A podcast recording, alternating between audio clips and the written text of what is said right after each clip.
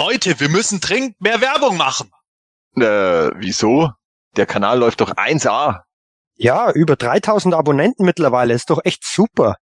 Aber noch nicht genug, da ist viel Luft nach oben. Naja, Moto ist ja nicht gerade Star Wars. Pappalapapp, wir machen jetzt mehr Werbung. So, ich habe da auch schon was vorbereitet. Oh, eine Social-Media-Kampagne? Mit animierten Spots von Twitter bis TikTok? In enger Zusammenarbeit mit Mattel und einflussreichen Mainstream-Influencern? Nee, viel besser. Wir machen Werbemagazine, genau so wie früher. Werbemagazine? Äh, mit den ganzen Dioramen? Genau, die lasse ich nämlich in allen Spielwarengeschäften im ganzen Land gratis auslegen. Äh, aber unser Kanal wird doch vor allem von Leuten in unserem Alter besucht. Und was soll es uns bringen, wenn wir Hefte mit Fotos von den Figuren auslegen? Wer redet denn von den Figuren? In den Magazinen sind natürlich nur Fotos von uns selbst. Hier, guck mal, das ist das erste Heft.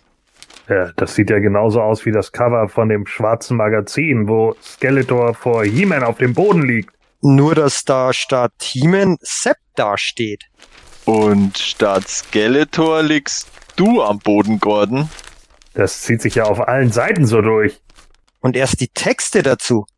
Entdecke die Welt der PE-Giganten. Genial, was? Hier, ich habe für jeden von euch einen Karton herliefern lassen. Die könnt ihr dann in eurem Freundeskreis, bei eurer Familie und im Job verteilen. Da habe ich eine viel bessere Idee. Oh, echt? Und welche? Stopf ihm nicht zu viele auf einmal in den Hals, Gordon, sonst kann er nicht alle schlucken. Hey Michael, wenn der Sepp jetzt die ganzen Magazine vertilgen muss, ist das dann Esspapier? Das hemanische Quartett. Präsentiert von planeteternia.de. Heute erfüllen wir einen häufig genannten Wunsch von euch und auch von uns selbst. So ist es, denn wir reden heute über die ersten zwei deutschen Masters Werbemagazin. Davor haben wir natürlich auch wieder News mit dabei. Ebenso wie eure Hörerfragen. Genug Material also für Ausgabe 210 des Hemänischen Quartetts mit dem werbewirksamen Sepp, Dem Fotos machenden Michael Dem Mega-Magazin-Leser Matthias Und der Werbelegende Gordon. viel Spaß! Das hemanische Quartett. Präsentiert von planeteternia.de.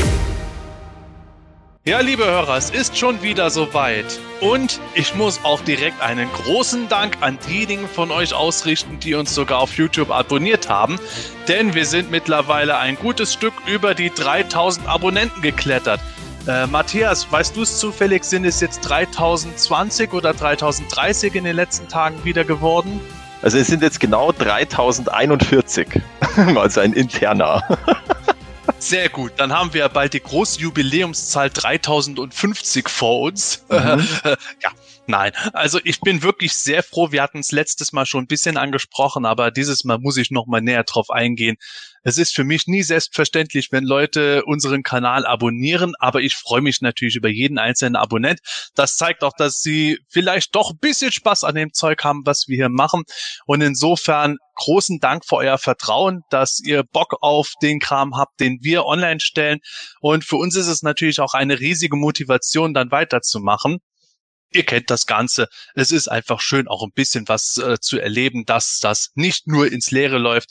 Und umso schöner, dass die Abonnentenzahlen so hoch geklettert sind. Und insofern, wer uns nicht abonniert hat, kann das ja gerne tun. Aber auch wer uns ohne Abonnement gerne hört, auch da bin ich immer wieder froh drüber. Kann ich nur zustimmen. Äh, freut mich auch extrem. Ich kann mich noch erinnern, als ich glaube der Matthias vor, ich weiß nicht vor wie vielen Jahren das war, ähm, um die, da ging es um die 1000 Abonnenten, dass man ähm, mit der App live streamen kann von der Grayscale, war- soweit ich weiß, oder? Das war 2000, 2019 war das. War, da wurde, da war ja noch äh, äh, Google Hangout oder oder beziehungsweise das Livestreaming direkt aus der YouTube-App haben wir da genutzt, beziehungsweise wollte ich nutzen. Und da hat Google beziehungsweise YouTube das eben geändert, dass man mindestens 1000 Abonnenten brauchte, damit es noch funktioniert, der Livestream aus der App. Ja, und Genau. da waren wir eben bei 900, 43 oder so. Und dann, ähm, ja, haben wir eben gesagt, ja, bitte abonnieren, damit wir von der GrayscaleCon Livestreamen kennen. Und das hat dann auch relativ schnell funktioniert, aber wie man sieht, äh, geht es sehr schön weiter. Und ja, die Abonnenten haben ja auch den Vorteil, dass sie, äh, da gibt's ja diesen Community-Feed und da poste ich ja auch meistens oder relativ oft mittlerweile auch immer die News. Also da verpasst man dann auch nichts, wenn man sich jetzt eher auf YouTube konzentriert sozusagen als Newsquelle. Ähm, also wenn es mal wieder irgendwelche Verkäufe gibt oder so, dann po poste ich das da auch mit Link und Bild und dann ist man da auch immer informiert, äh, wenn man eben den YouTube-Kanal abonniert hat.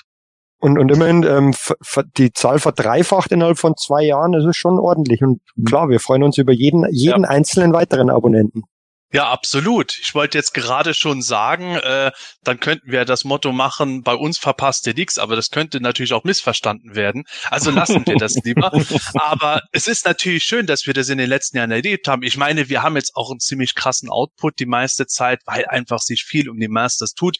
In der letzten Folge hattet ihr es ja auch gehört. Wir hatten eigentlich schon unser heutiges Thema für die letzte Folge geplant und dann war es doch so viel an News, dass wir nicht dazugekommen sind.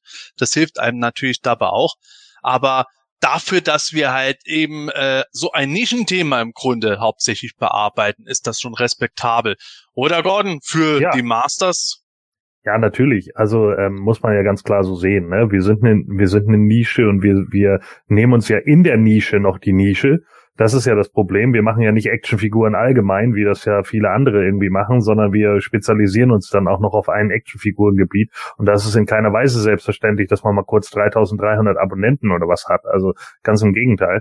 Äh, da bin ich natürlich schon äh, äh, erstaunt, aber es hat halt funktioniert ne? Äh, über die Jahre jetzt hinweg. Auch gerade in den letzten Jahren sind ja unglaublich viele dazugekommen. YouTube boomt jetzt einfach ein bisschen mehr für uns und das ist auch sehr gut so.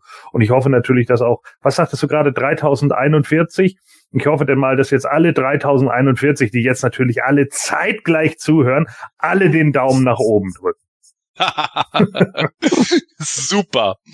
Ja, ich meine, wir haben bei uns ja auf dem Kanal auch äh, die Off-Topic-Reihe, wo wir dann noch etwas jenseits von Muto gerne bringen. Nicht nur die Masters of the WWE Universe, sondern auch aus Bereichen wie Batman und so immer wieder was. Ähm, da würde mich tatsächlich interessieren, Hörer, wenn ihr irgendwelche anderen Toylines auch mal gerne irgendwo äh, haben würdet, die wir bei uns bearbeiten könnten, dann schreibt uns das auch auch gerne. Ich meine, wir haben immer noch seit Jahren vor, endlich mal das Bravestar Special einzusprechen. Müssen wir wirklich mal tun, bevor der Film kommt. Aber ähm, generell gebt gar gerne auch mal Feedback, wenn ihr sagt, oh ja, ich bin totaler Masters-Fan, aber ich stehe auch auf keine Ahnung jetzt, Marvel oder Batman oder sowas, sagt es auch ruhig, da kann man vielleicht dann auch mal was machen. Sofern wir die Zeit dafür finden und die würden wir uns dann natürlich nehmen, je mehr Leute sich melden. Nichtsdestotrotz, vielen Dank für die Abonnenten, wie gesagt. Und dann kommen wir zu unserer heutigen Hörerfrage. Und ja, im Moment haben wir tatsächlich nur eine heute im Gepäck. Ja, der Martin Bauer hat über Facebook gefragt. Hallo, ich habe da eine Hörerfrage. Im 2000X Cartoon gab es ein Mysterium, welches nicht aufgelöst wurde. König Grayskull wurde vom Orakel berichtet, dass zwar die Krieger des Bösen besiegt worden seien, aber sich eines der Wesen wieder erheben wird und dann steht der wahre Kampf um Eternia an. Was hat diese Aussage wohl zu bedeuten? Gab es zu Grayskulls Zeiten auch einen Skeletor und die Kämpfer des Bösen? Hm, Matthias, was kannst du dir da vorstellen? Puh, ähm, Tja, gute Frage. Vielleicht ist der irgendwie die wilde Horde oder so eine Art Vorläufer von der wilde Horde, von der wilden Horde gemeint. Aber wenn ich ganz ehrlich bin, habe ich mich da jetzt mit dem Thema noch nicht so beschäftigt, also mit dieser oder mit dieser Aussage im 2000X Cartoon. Habt ihr da vielleicht eine bessere Idee als ich?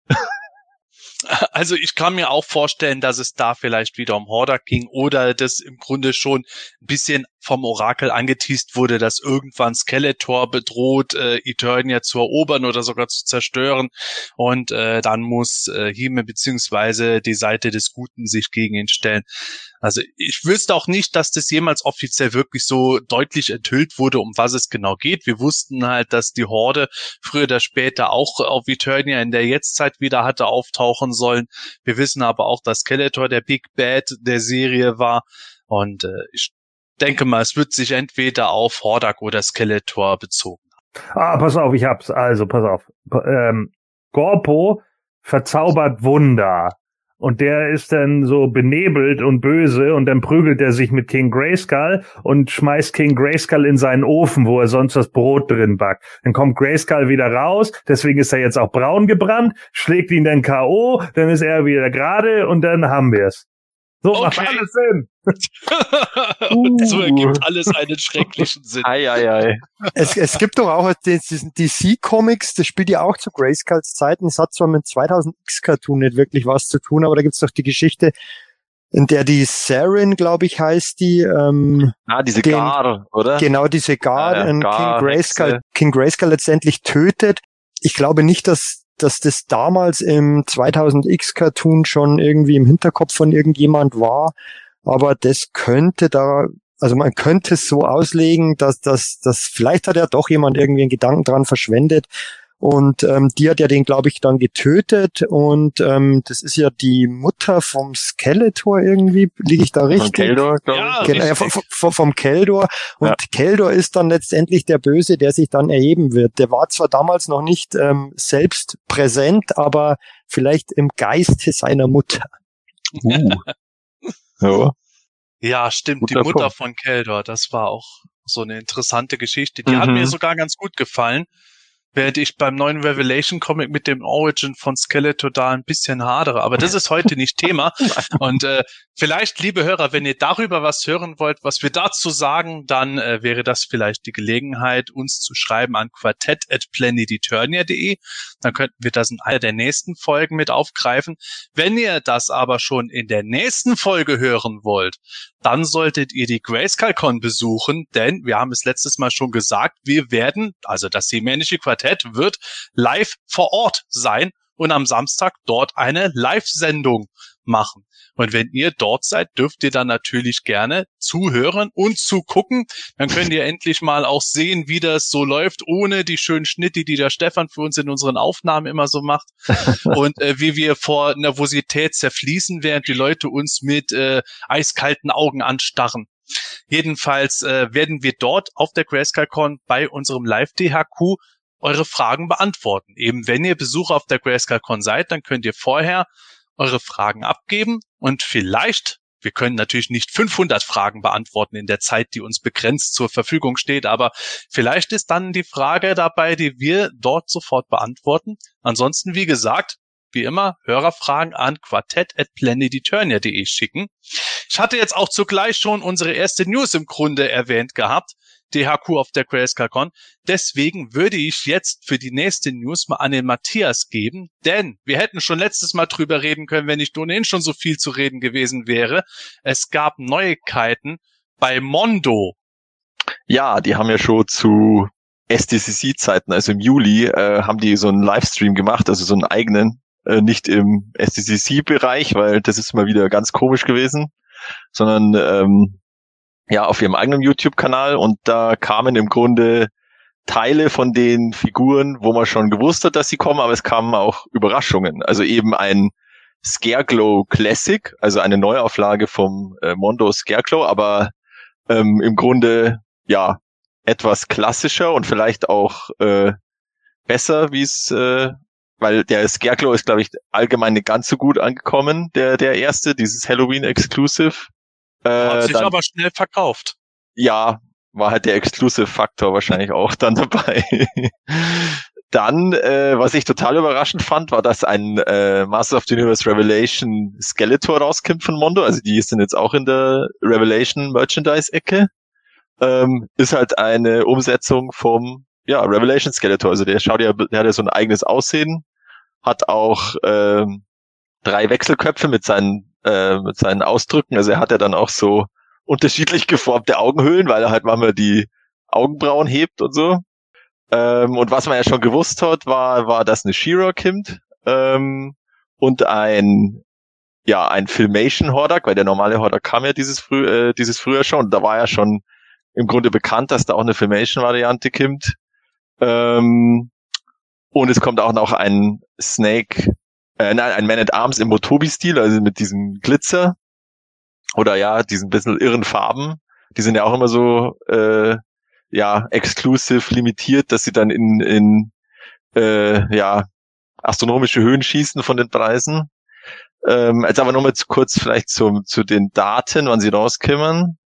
Also das Scarecrow ist tatsächlich wieder ein äh, Halloween, eine Halloween-Figur quasi, aber es schaut jetzt nicht so aus, dass der irgendwie groß exclusive ist oder so.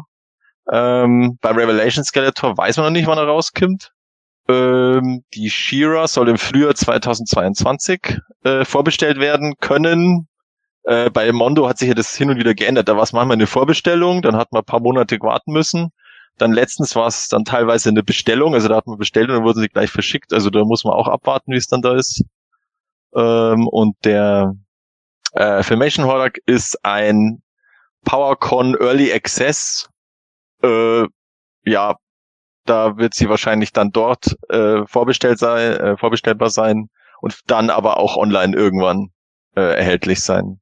Und der äh, Motubi Man at Arms ist dann eine Desi ein Designer-Con Exclusive und wird dann dementsprechend wieder sehr teuer sein, weil diese, diese Designer-Con, ähm, ja, da kommt ja nicht jeder hin und dann ist der entsprechend selten und ja, ich glaube, der, der Merman, der war ja auch irgendwann 500 Euro aufwärts, der Motubi Merman.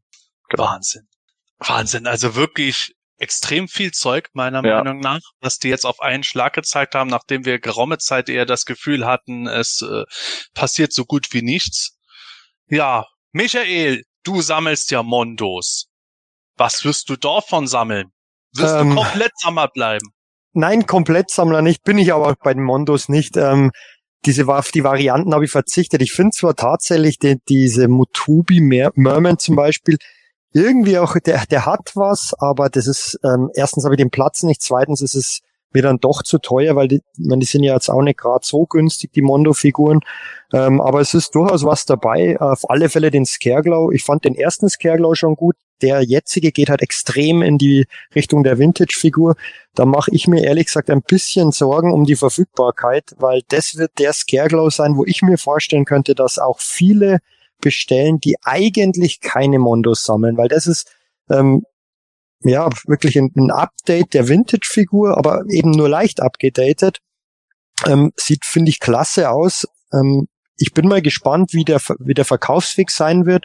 Ich hoffe eigentlich, dass es vielleicht wieder ein Mondo Exclusive geben wird, wo vielleicht ein Zusatzkopf dabei ist oder irgendein anderes ähm, Waffenteil und dann aber eine reguläre Version, die dann wieder längerfristig erhältlich ist, weil das ist, glaube ich, wirklich eine Figur und da würde sich auch Mondo, glaube ich, ein bisschen ins eigene Fleisch schneiden, ähm, weil den könnten sie wirklich enorm verkaufen. Und wenn der jetzt wieder limitiert ist auf, ich glaube, die erste ähm, Scareglow-Version war auf 750 Stück oder 700 Stück limitiert, ich bin mir nicht mehr sicher, ich glaube 750. Ja, die war ja genau, die war ja ruckzuck weg und erzielt ja horrende Preise mittlerweile. Und ich glaube, bei, die, bei gerade bei diesem Scareglow, den bestellen sehr, sehr viele den Revelation Skeletor finde ich irgendwie ganz spannend, muss ich sagen. Ähm, da bin ich noch ein bisschen unschlüssig, ob ich da einsteigen werde. Finde ich die bisher von, von, ja, es gibt ja noch nicht viele Umsetzungen vom Skeletor, aber ähm, finde ich mit am besten. Weil das ist wieder ein so ein Gesichtsausdruck, der an den Filmation Cartoon ähm, anspielt, irgendwie ähm, mit diesem dümmlichen Gesicht, wie wenn ihm jemand auf den Fuß steigen würde. Und, ah, genau, ähm, aber ansonsten finde ich den eigentlich ganz gut gemacht. Aber klar, die Mondos kosten, der Hordak war bei 240 Dollar beim letzten Mal. Ähm, das ist natürlich schon eine Hausnummer. Und wenn. wir, wir schauen, wir schauen. Wir ähm, haben es doch auch schon mal in unserer Dinnergruppe vom PE Dinner München gesagt. Kaufen, Michael. Alles ja, ja. kaufen. Ja, Ach so, ja, ja klar. Wenn nicht gefällt, du nur einen. Ist ja, doch nur genau. Geld. ihr, habt, ihr habt völlig recht. Aber was ich wirklich nicht kaufen würde ähm, oder werde, ist der Filmation Hordak. Der bietet einfach zu wenig Neues. Da ist nur dieser Imp dabei, der Rest ist genau gleich und ich bin eh eher ein Fan vom vom, vom, vom Toy-Farben Hordak, wobei mir die, die Filmation-Variante bei, gerade bei Club Grayskull recht gut gefällt.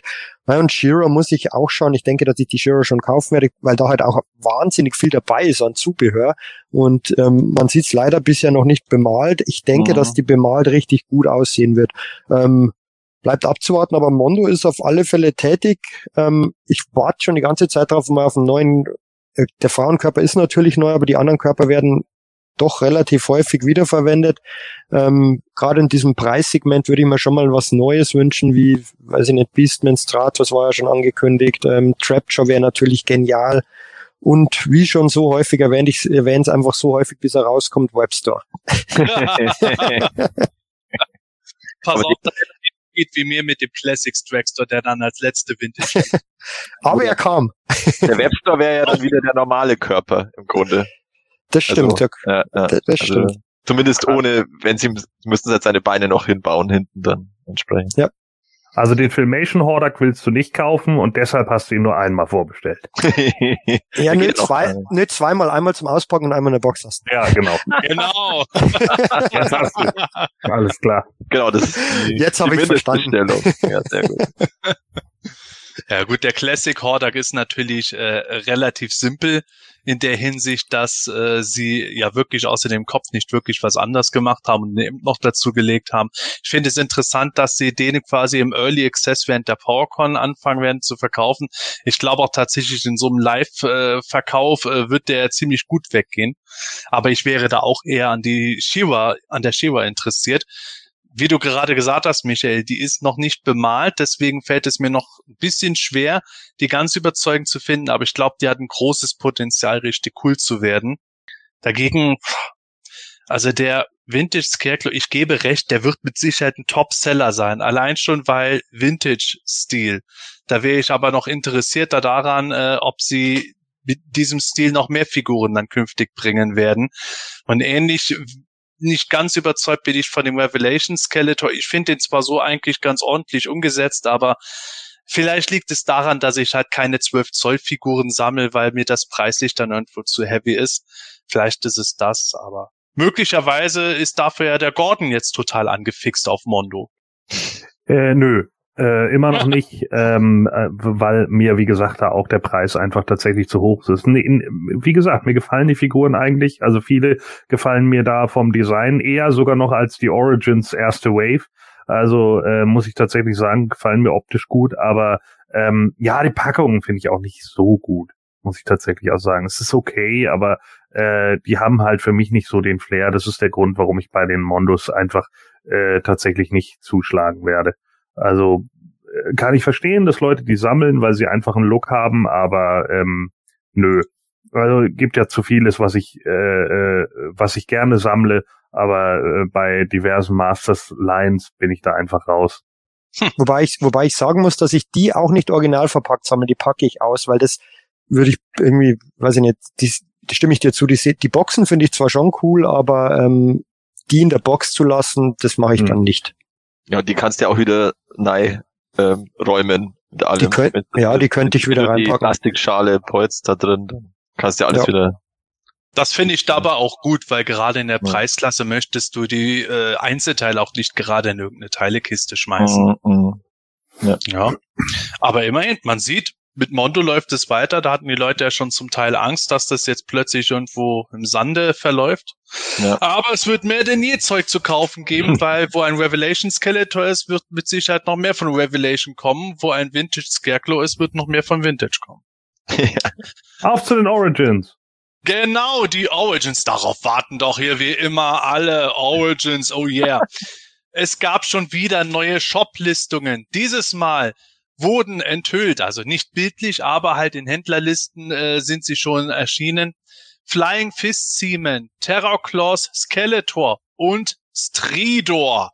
Also das erste Robotpferd bei den Origins und die nächsten Varianten der Hauptcharaktere mit Sicherheit auf Deluxe-Karte. Oder, Matthias? Also der Flying Fist He-Man und der Claws Skeletor sind als Deluxe-Figur markiert und leuchtet ja auch ein, weil sie ja auch sogar im, im Vintage-Original ja Deluxe-Figuren waren.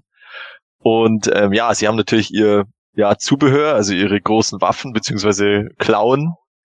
Äh, Und ja, vielleicht ja auch sogar ihr Action-Feature, weil das ist ja auch ein äh, ja ein Thema bei den Deluxe-Figuren, dass da immer das Action-Feature umgesetzt ist, wie man jetzt auch letztens beim Mosquito äh, schon gesehen hat, da ist ja auch schon schon ein Video aufgetaucht, äh, wo sein Blut pumpt äh, auf Twitter.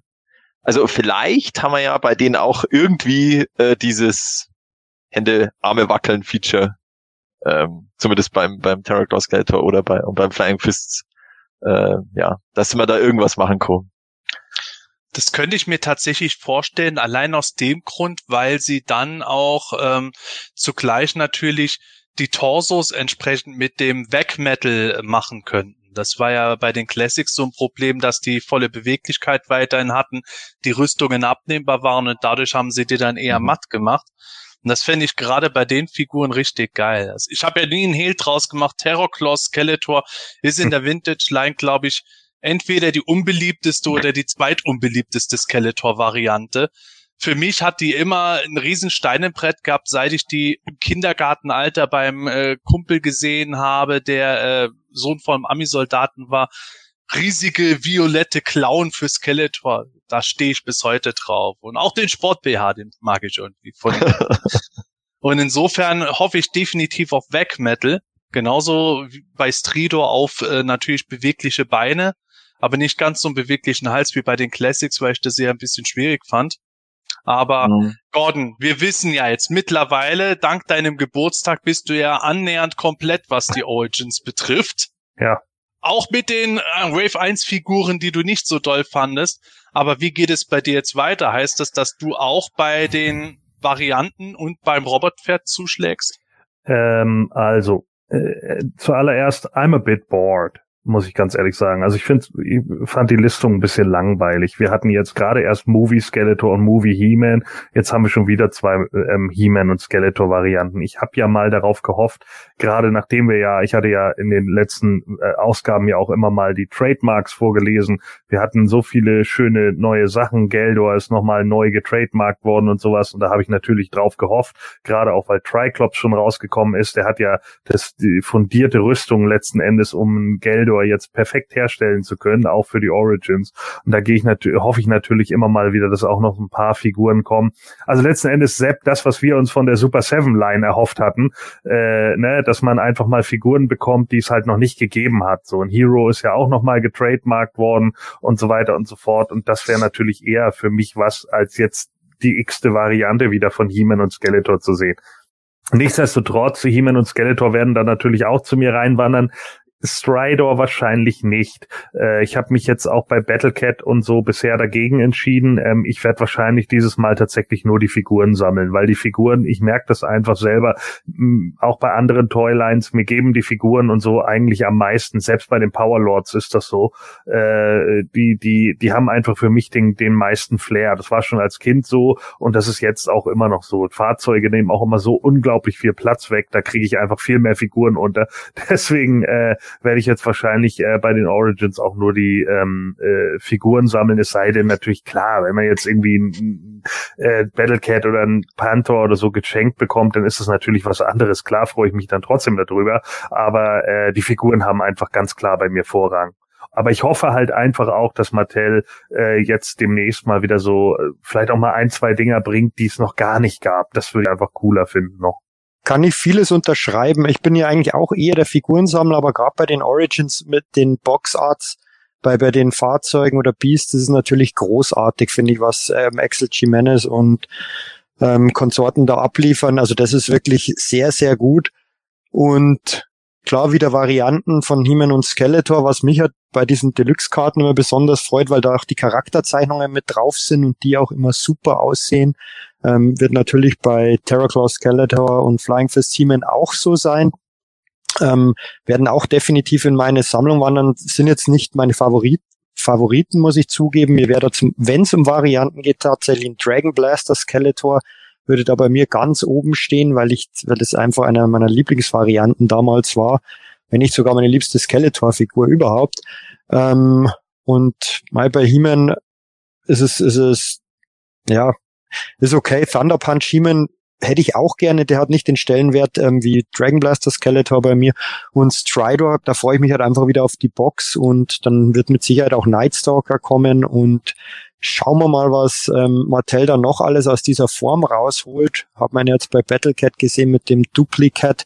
Ähm, vielleicht bringen die da noch irgendwelche Sachen, mit denen man nie gerechnet hätte und ähm, wo viele am Anfang schreien, was soll denn der Mist? Und letztendlich ist es, ist es dann doch wieder genial, genauso wie der Duplikat. Bleibt spannend. Ja, das ist tatsächlich für mich auch das große Ding. Das ist für mich auch so einer der großen Pluspunkte bei der Origins Toyline. Ich verstehe Gordon, wenn er sagt, äh, vor allem die Figuren, die triggern ihn mehr und auch weil das eine Platzfrage ist. Mich triggern meistens sogar die Deluxe-Figuren deutlich mehr als die Basisfiguren, weil da oft eher so kleine Überraschungen und Spins noch mit dabei sind und ich einfach das Deluxe-Kartendesign so obergenial finde, wie das aussieht. Und ähm, bei den Basisfiguren habe ich halt öfter de, in Anführungszeichen das Problem, äh, dass ähm, da oft das Basisprogramm abgespult wird. Eine Figur wie Ninja ist für mich auch deswegen genial, weil die halt gegenüber der früheren Version nochmal verbessert wurde und nochmal aufgehübscht wurde aber eine Figur wie der Toy Merman, da ist halt nichts Besonderes dabei. Und bei den Fahrzeugen, Reittieren und so habe ich da auch schon manchmal eher den Eindruck, dass so gefühlt für mich ein Mehrwert drin ist, allein durch zwei geniale Art Artworks, die quer über die Verpackung gestaltet sind, weswegen ich mich auf Stridor ungeheuer freue dabei. Aber ich verstehe das auch, wenn du sagst, Dragon Blaster Skeletor äh, wäre schön, wenn er kommt. Ich frage mich tatsächlich, ob die Dragon Blaster Skeleton Thunder Punch He-Man sich noch ein bisschen aufsparen, weil sie wissen, dass die ohnehin beliebt sind und dann gerne gekauft werden, als wenn sie dann in der späteren Wave äh, quasi immer unbeliebtere He-Man und Skeletor Versionen anbieten würden. Klingt absolut plausibel, ja. Ähm, da haben sie dann noch so ein paar so Heavy Hitter in der Hinterhand, weil sie können ja nicht alles rauspulvern jetzt. ja, das wäre die Überlegung. Aber wie war das nochmal mit den Movie-Versionen von He-Man und Skeletor? Die sind bisher nur äh, bei toynewseye.com äh, gespoilert. Ja, die worden, haben oder? das irgendwie, die haben das, glaube ich, in irgendeiner Inventarliste bei bei Target gefunden oder so. Äh, okay. Äh, also da, das ist auch nicht auf irgendwelchen in irgendwelchen Online-Shops gewesen, dass man da schon vorbestellen kann, wie jetzt bei ähm, denen da. Das war ja bei bei Zavi Spanien und da kann man das ja vorbestellen. Die haben zwar dann ein Platzhalterdatum, 31.12.2021, also das ist ja der Klassiker, wenn man nicht weiß, wann es rauskommt. Ähm, aber, aber, man kann es vorbestellen. Aber das ist ja dann vielleicht auch was, wenn das bei Target erschienen ist, vielleicht wird es ja auch nochmal ein Target-Exclusive genau, dann mit Genau, das, das könnte natürlich sein. Also sie haben, glaube ich, dazu geschrieben, dass es irgendwie von der Listung her nicht nach einem Exclusive ausschaut, aber pff, das kann sich ja auch wieder ändern. Hm. Ja. Aber, Warten wir es ab, liebe genau. Hörer. Es bleibt spannend. Ha. Ja. Vielleicht, vielleicht kommt ja auch noch ein Stridor Exclusive dann mit Fisto bei Walmart als Exclusive. Mittlerweile oh ja. so, so wäre Battle ja Damaged. nichts mehr unwahrscheinlich. Battle Damaged oder so wie der He-Man und der, der Battle Cat. Genau warten wir es ab. Ich bin auf jeden Fall gespannt, was wir an Origins in den nächsten Folgen wiederbringen. Vielleicht kommen ja auch wieder ein paar neue Bilder, mal gucken.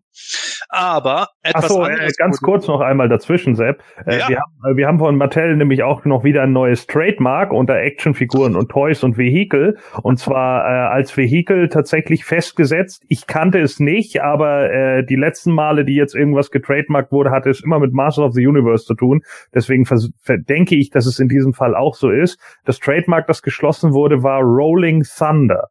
Okay. Vielleicht für die neue CGI-Netflix-Serie. Möglich. He-Man hm. plus Rolling Thunder Vehicle. Nee, kann ich nicht warten wir mal ab. War interessant immer mit diesen Listen. Ja, jedenfalls, was wir auch in der letzten Folge schon bringen können, wenn die Zeit nicht äh, so schnell davongelaufen wäre. Von Mega Constructs wurde auch etwas Neues angekündigt. Und gleich vorab, nein, es ist nicht das, worauf wir alle warten. Ein tolles äh, Snake Mountain von Mega Constructs oder irgendein schönes Slime Pit gegen Spyro Set oder sowas. Nein, es ist auch kein Battlecat, es ist keine He-Man-Figur, es ist eine Waffe, nämlich der Havoc Staff. Matthias, jetzt musst du uns dabei helfen. Dieser Havoc Staff, der sieht verdammt groß aus. Ist der echt lebensgroß oder wie groß ist er? Ja, der, da gibt's unterschiedliche Angaben. Also es steht manchmal drin mit 17 Zoll und das sind ja dann ungefähr so 45, 43 bis 45 Zentimeter. Ob das jetzt lebensgroß ist, ist die Frage. Auf alle Fälle ja, ist er eher Midget-Size dann. Äh, es ist eher so kindergroß, lebensgroß vielleicht. Ähm, aber trotzdem ist er halt nicht einfach nur einen, eine kleine Waffe zum Hinlegen. Ja, also der ist ja einfach ohne größere Vorankündigung oder offizielle Bewerbung äh, bei Amazon.com aufgetaucht, auch zum Vorbestellen und der ist auch äh, ausgewiesen als Amazon Exclusive. Ähm, ich glaube, es waren es 40 oder 45 Dollar und er ist jetzt natürlich auch schon ja ausverkauft oder nicht mehr verfügbar. Ja und außer zwei Bildern, also das eine Bild, da hat man eben noch drauf geschlossen, das ist einfach nur der der der Widerstab so quer da liegen, da hätte man noch drauf schließen können, dass es halt so ein kleines Set ist zum Hin hinlegen oder hinstellen, wie auch immer. Und dann kommt aber das das andere Bild mit dem dicken, behaarten Männerarm anstatt dem spitzen, spitzen äh, Metallarm, der bei Sturm auf, auf Castle Grayskull erscheint. Und da, da habe ich ja dann so, hä, ist das wirklich so groß, dass wir das äh, als erwachsener Mann so halten können? Ja, und äh, scheint wohl so in die Ecke zu gehen. Also es äh, von den Teilen her schaut es auch so aus, dass es eben, ja, dass das eben so vom Master Maßstab stimmt. Was ein bisschen seltsam ist, es ist dann so vorne drauf eine Fliese, eine bedruckte Fliese, wo einfach Havoc Staff draufsteht, damit man weiß, was es ist. äh, das finde ich ganz lustig, aber das kann man ja runternehmen, wenn man, wenn wenn das einem zu, zu unrealistisch ist, dass der Skeletor auf seinen Stab draufschreibt, was es ist. Und äh, ja, mehr wissen wir nicht. Ich habe auch nichts gesehen von Mega Constructs, äh, dass die das irgendwie bestätigt, beworben oder wie auch immer erwähnt hätten. Das ist es. Ich muss sagen, dass ich persönlich das immer ein bisschen, ähm, bisschen langweilig finde. Einfach immer diese, scheint gut anzukommen, weil sonst wird es nicht jede Firma rausbringen, diese, diese Waffen in verschiedensten Größen, wie damals den, den äh, Brieföffner in, weiß ich nicht, fünf oder sechs verschiedenen Farben. Ja gut, Zauberschwert geht ja immer, das kannst ja, du so ich weiß, aber, aber ich, ich, ich finde es halt ein bisschen langweilig, weil der Sepp hat schon angesprochen, gerade bei Mega Constructs, da gibt's so viele Möglichkeiten. Und was kommt raus? Ein Havoc Staff in Life Size. Wahrscheinlich. Äh, ist halt irgendwie etwas schwierig. Das finde ich auch irgendwie schwierig. Ähm, selbst wenn ich mir jetzt den holen würde, klar, den könnte ich dann aufbauen und irgendwie ins Eck stellen oder an die Wand hinhängen. Ähm, aber gerade bei Mega Constructs mit diesen Sets und auch mit diesen Minifiguren, die da immer dabei sind, die finde ich persönlich richtig großartig. Ähm, und da ist halt dann gar nichts dabei. Klar, wenn es weggeht und für die Leute, die sie, wie immer, die, die, denen das gefällt, für die freue ich mich auch, aber ich persönlich hätte mir was anderes erhofft. Ist einfach mhm. so bei mir, aber ja, aber anscheinend scheint es zu laufen. Komisch nur mit diesen Vorbestellungen, finde ich, auch wie bei den, den Minifiguren und den Mega Constructs, die ja auf Amazon.com erhältlich waren und, und ähm, jetzt in astronomische Preise, äh, Preisregionen hochgeschossen sind. Da wäre die Verfügbarkeit auch bisschen oder eine bessere Verfügbarkeit wünschenswert. Keine Ahnung, wie es bei dem Havoc Stuff sein wird. Ich glaube, dass der nicht so gut ankommt wie so Minifiguren-Sets, aber ja, wäre wäre wirklich schön, wenn wenn da mal wieder auch was ähm, ja einfach ein, ein neues Set erscheinen würde, vielleicht auch ein bisschen ein größeres. Ja, dem würde ich zustimmen. Äh, ich hatte ja äh, mich gegen die Kritik an den Skeletor Skulls ausgesprochen. Ich habe jetzt hier gerade den vierten Skull mit dem Scabatech und Zodek. An der Stelle vielen Dank, Olli, nochmal. Und äh, ich finde diese Minisets ja absolut genial. Aber da haben wir auch ja tatsächlich eben Masters Ausrüstungsgeräte und kleine Figuren. Wie du es gesagt hast, ich bin da echt baff, wie die neueste Minifiguren-Wave mit Scarecrow und dem Trapjaw und sowas durch die Decke geht. Das hat mittlerweile schon absolut unnormale Erscheinungen, was da mittlerweile gezahlt wird. Aber auch wenn man verstehen kann, dass sie auch mal was anderes ausprobieren, weil eben natürlich die Klemmbausteinwelt äh, sehr umfangreich ist, fand ich, hat es jetzt auch damit gereicht, dass sie jetzt den Battlecat gemacht haben. Wenn jetzt der Havoc Staff kommt, da hätte ich in der Zwischenzeit dann doch mal irgendwo ein klassisches Fahrzeugset oder sowas gerne noch mehr gesehen. Also stimme ich dir absolut zu. Gordon, wie siehst du das?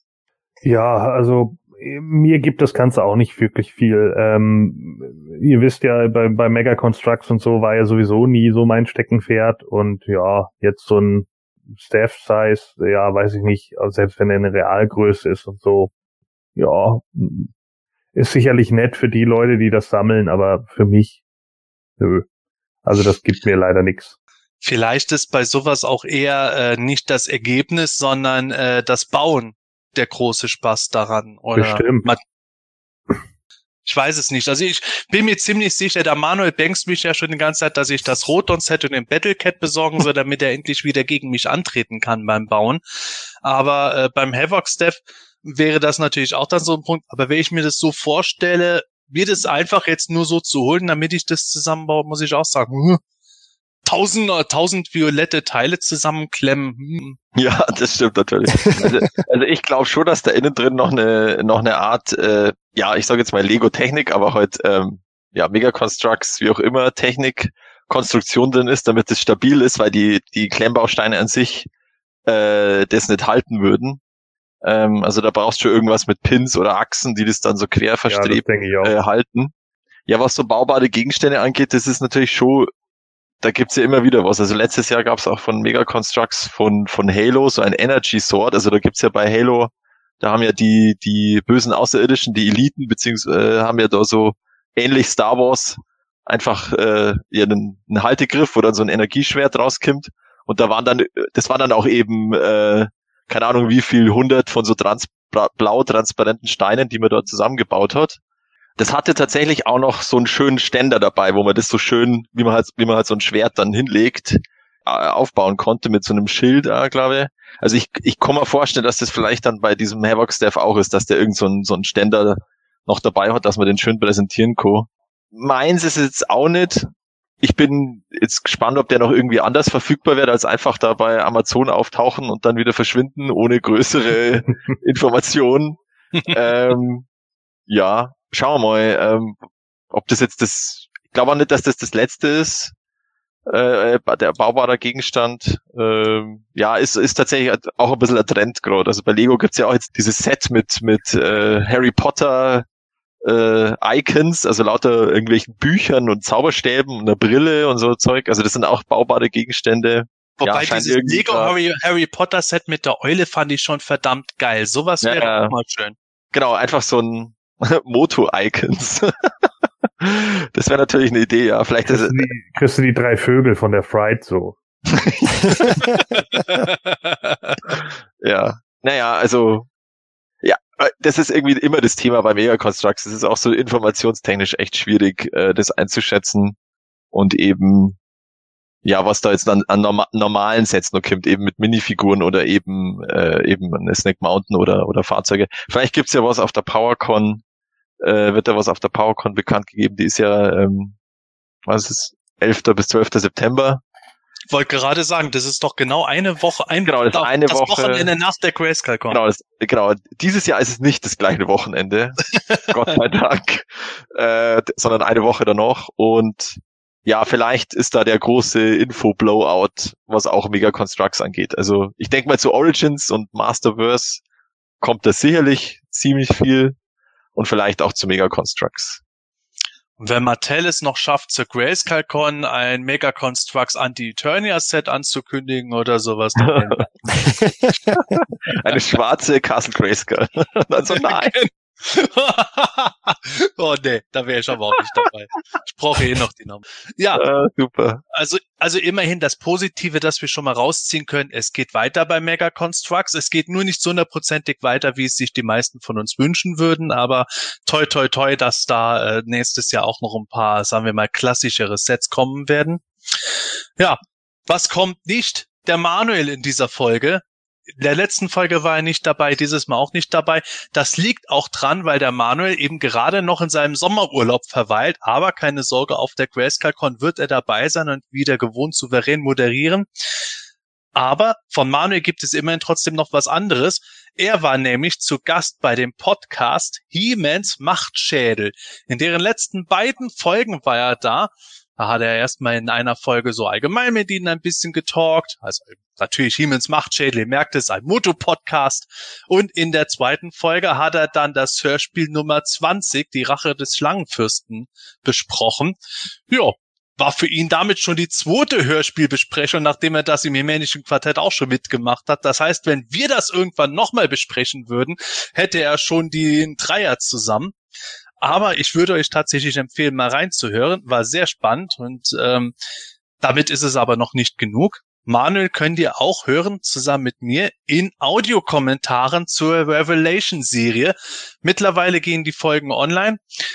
Der erste Audiokommentar, den er und ich gemacht haben, der war zu Folge 1, der zweite zu Folge 2 und so weiter. Also es gibt immer im Grunde ein Video beziehungsweise eine MP3-Datei pro Folge, wodurch ihr euch im Grunde die Folge auf Netflix einschalten könnt und dann parallel euch das anhören könnt, was wir dazu erzählen. Wir waren natürlich, wie wir es schon in den letzten beiden Folgen hatten, eher positiv eingestimmt, aber sagen auch manchmal, wenn wir etwas nicht so hundertprozentig rund fanden und vielleicht äh, ist das für euch auch eine Unterhaltung. Also, wer Manuel vermisst, es gibt mehr als genug Stoff, bis man ihn wieder bei uns hören kann.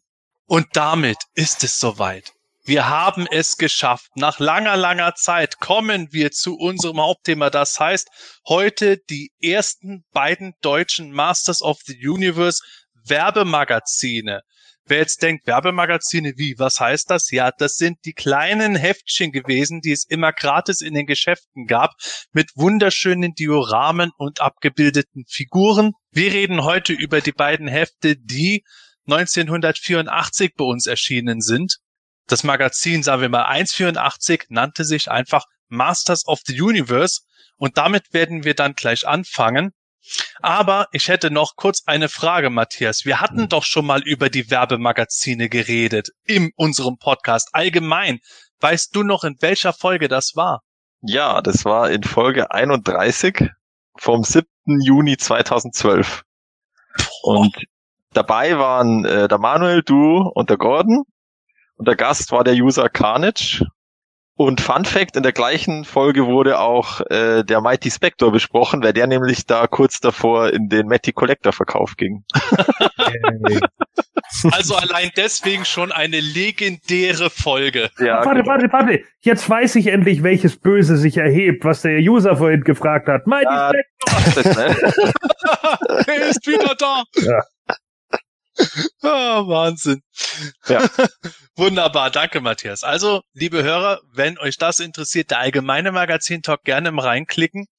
Aber wie gesagt, heute geht es mehr ins Detail und äh, wir fangen mit dem ersten Magazin jetzt gleich an.